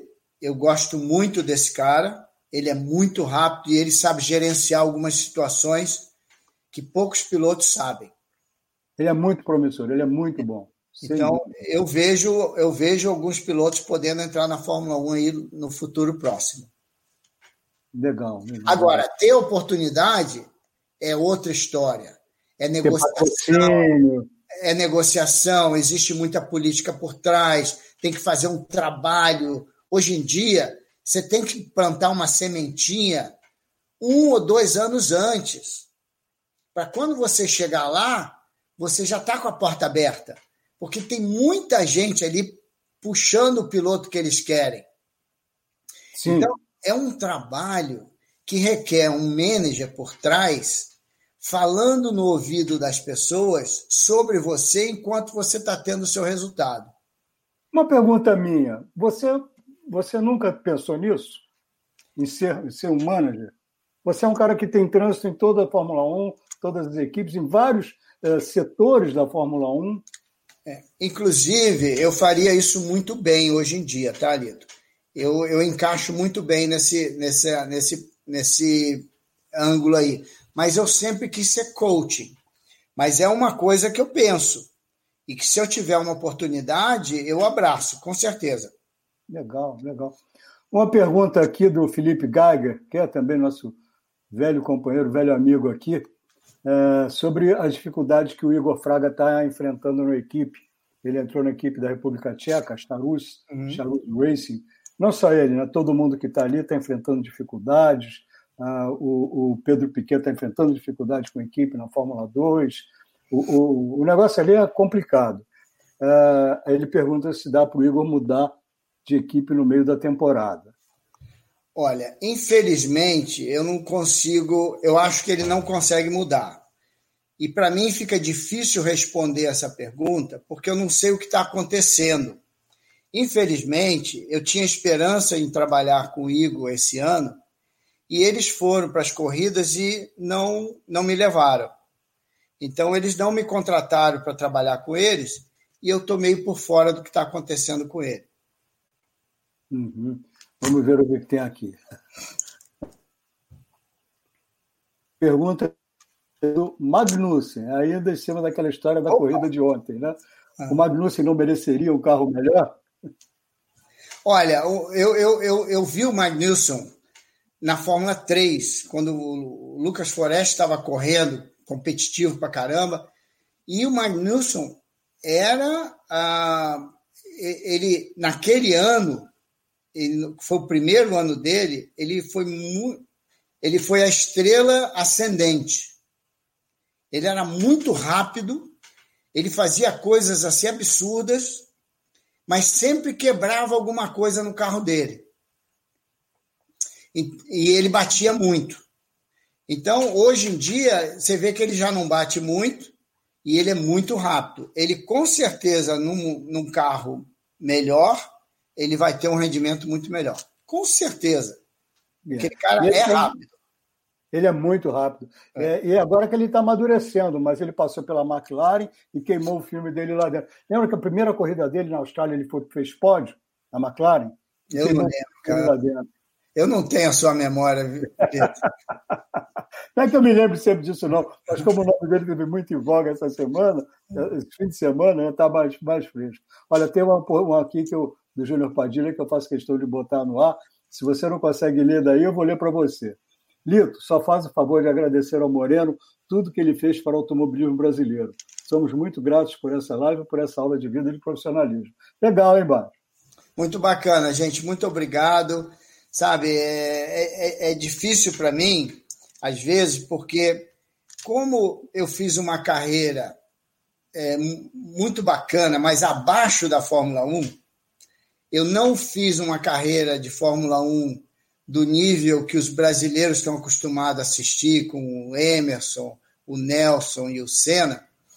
Então, eu não consegui mostrar o meu talento ou as coisas que eu pude fazer uh, para o público brasileiro. Então, tem muita gente que acha que o Moreno não anda, que o Moreno não acelera, porque não conhecem a minha história antes da Fórmula 1. Então, essas lives estão me ajudando a eu me apresentar ao público brasileiro da maneira correta. Que é, obrigado a vocês por ter essa oportunidade, tá? E... A gente agradece a oportunidade de, de você contar tudo isso aqui na nossa live. Isso é muito bacana, assim, é, ver que pessoas estão reconhecendo pelo que estão aprendendo com essas lives. Então, isso muito é muito legal. bacana, porque eu já vi muito comentário que as pessoas falam: ah, Moreno não anda, Moreno só acelera carro ruim, e tem aquela imagem de um piloto que não é vencedor. Né? Então, essas lives estão me dando a oportunidade a mostrar é. o meu trabalho. Sabe qual é o. Qual é o, o, o, não é o problema, não é o azar, mas a circunstância é que a tua carreira foi numa época pré-internet. Hum, verdade, verdade, verdade. Sabe?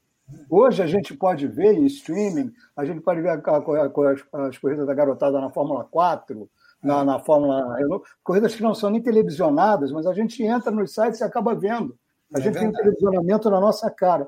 Na tua é. época, amigo, era pelo contrário. E quando você corria na época da, da, da alguma preliminar de Fórmula 1, infelizmente o pessoal estava todo ligado na Fórmula 1 e só. Não é olhava em volta. E isso fez muita falta. Eu fiz muito pouco na Fórmula 1, né? A minha primeira entrada na Fórmula 1 foi fracassada, em 82. A segunda que eu entrei em 87, embora tenha sido é como ganhar um grande prêmio, classificar aquele carro, chegar em sexto lugar com ele na segunda corrida, aquele da AGS, as pessoas na televisão não viram isso, né? Porque eu andava lá atrás. Então, ah, o, o, pouco a oportunidade que eu tive foi aquela com o Nelson chegar a um pódio na, no Japão quando eu entrei no lugar do Alessandro Nanini em 90. É verdade, mas olha aí, um, um, um tributo aqui do Matt J para você. Nos sentimos privilegiados ouvindo você, Roberto. Todos nós. Assino, assino embaixo, Matt. Muito bom, é isso aí. Muito obrigado. Muito legal. Gente, estamos chegando ao fim. Duas horas e cinquenta. Duas é. horas, e não tem jeito. Público aqui ainda de monte. O, o, problema, quer dizer, não é o problema, o problema é que tem um horário, né? Mas a qualidade, Moreno, além do piloto que é, é o melhor contador de história que eu já vi no automobilismo em 50 anos de pista. Que é um prazer enorme, enorme, enorme. Moreno, não tem jeito.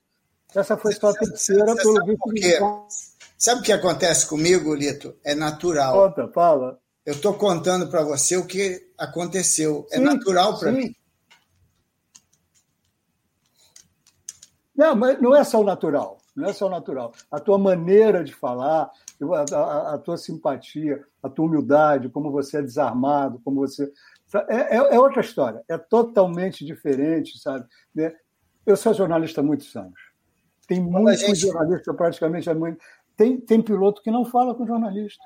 Então, eu aprendi, eu, eu era meio assim, caba, caba fechado, ah, eu, eu era muito fechado a mim, eu achava que a energia que um jornalista trazia na hora da corrida era ruim, então eu evitava conversar com o jornalista. Aí eu vim correr nos Estados Unidos.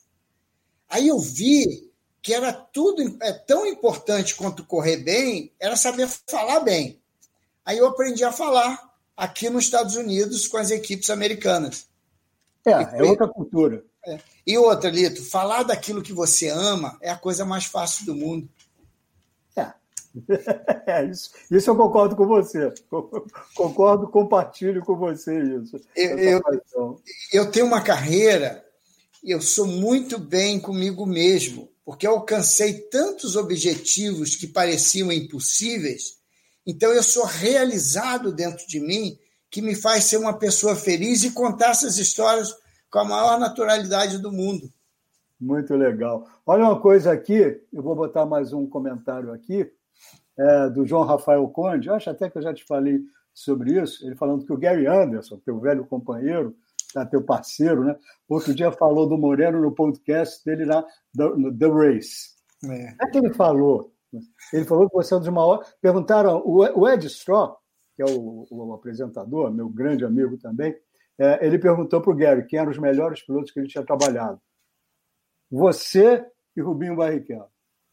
É. O, o Gary, eu, eu gosto muito do Gary.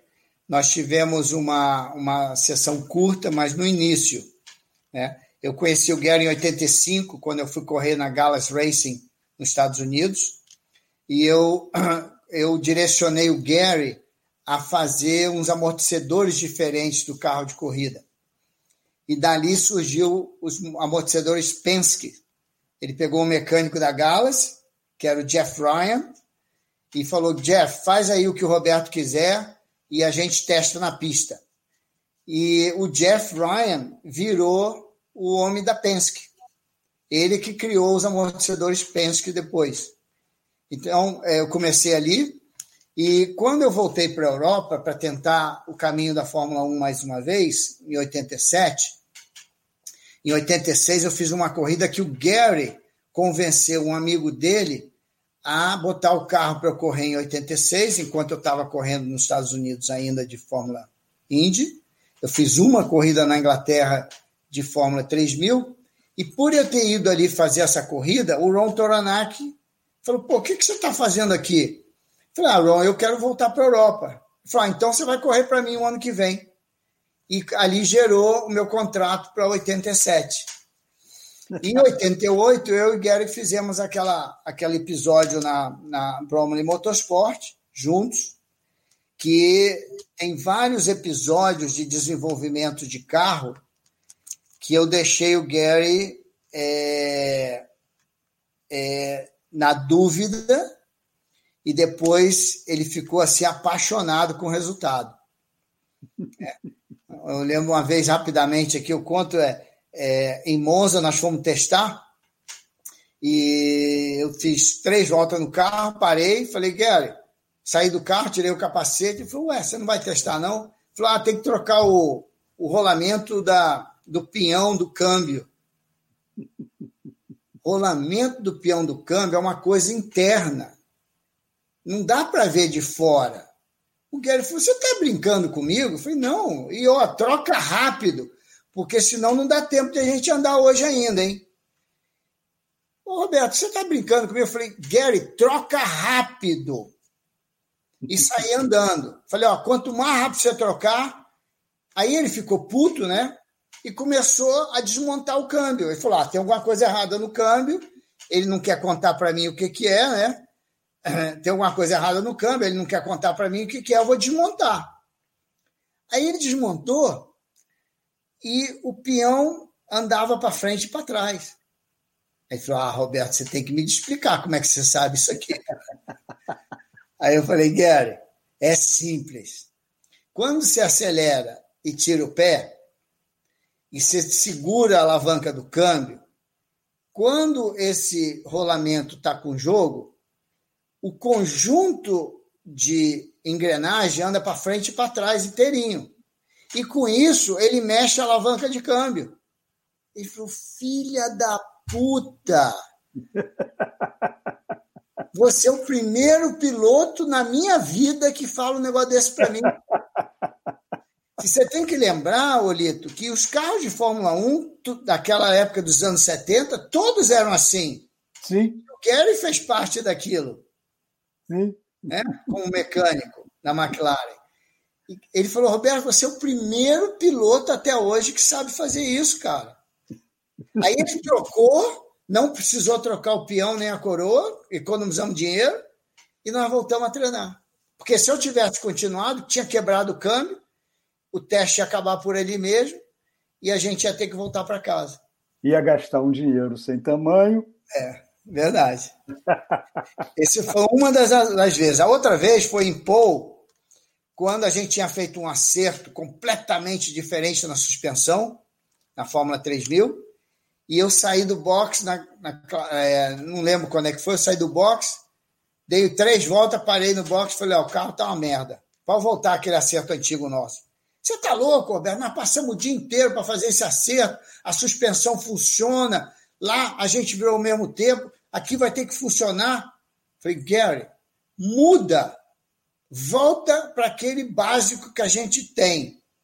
E ele não voltava. Aí eu dava duas voltas, parava, e ele falou, Roberto, primeiro você faz um tempo. Eu falei, não precisa fazer tempo, Gary. Eu chego lá na curva, lá sai de frente o carro. Se eu não fizer um tempo, eu não mudo. Eu falei, se eu não mudar, eu não vou fazer o tempo. E a gente ficou nessa briga. E foi passando o tempo, foi passando o tempo, foi passando o tempo. E ele saiu andando. Eu saí do carro, fui lá, falei, Gary, vamos fazer isso, pelo amor de Deus, tal. Tá bom voltamos. Ele fez metade do, da modificação. Aí eu saí, dei duas voltas, entrei no box falei: não, não funcionou, tem que fazer toda. Do jeito que a gente conhece o carro antes. Aí ele ficou puto e mudou. Aí eu saí, dei uma volta e falei: agora o quê, pô? Eu já mudei o carro, dá para você dar umas voltas? Eu falei: ah, me dá um jogo de pneu novo, que isso aí já era. aí eu botei um jogo de pneu novo não tinha andado ainda, não tinha dado uma volta de pneu quente ainda em, em Pau, no sul da França. E eu virei Ficou o pneu. Ficou de rua, que nem Mônaco. É, é. Fácil, eu, fácil bater ali. Eu saí, dei uma volta, dei duas voltas, dei a terceira volta para esquentar o pneu e virei uma volta rápida, virei a volta mais rápida de todos. Dali para frente, o Gary aceitava tudo que eu falasse. Ele adora você, ele adora. Ele tem um respeito pelo teu trabalho. Você devia ouvir esse, esse, esse, eu já podcast vi. dele. Você precisa ver o que ele escreveu para o Mário, para o Márcio Madeira do meu livro. Ah, eu queria saber. Primeiro, você, pessoal. Você vai ficar impressionado. Madeira, Márcio Madeira da Cunha é um ótimo jornalista, apaixonado também pelo automobilismo, que está escrevendo a biografia do Roberto. Mas eu quero ler isso sim. Aliás, eu estou louco para ler esse livro. Né? Bom, eu tenho que dizer que tem 10 anos que a gente está escrevendo, né? mas já está com 330 páginas e eu estou botando pilha no máximo para a gente terminar isso logo. Mas já, já passou da metade, não? Nós estamos em 92, uma coisa assim. Eu até vou sugerir para o Márcio que a gente faça em dois volumes, sabe? Porque tem que sair esse livro antes de eu morrer, né? Imagina se a pandemia me pega aí, né? Eu também, eu estou esperando esse livro já tem tempo. legal, legal. Moreno, vamos, vamos no despedir. Olha aqui, o, o Vitor Foreste perguntando quando vai sair o livro. Vamos ter que esperar, Vitão. Pelo jeito, vamos ter que esperar. Vamos botar a pilha no Márcio aí para ver se ele faz logo. Mas, ó, Moreno, brigadíssimo, amigo. Muito legal. De novo, não conseguimos ficar abaixo de três horas. E a sensação é que ainda tem para mais. Então, vamos fazer o seguinte: já tem muita gente pedindo aqui. Vamos partir para o quarto tempo já, né? Três ainda quiser. não deu. Eu estou tranquilo, quando você quiser.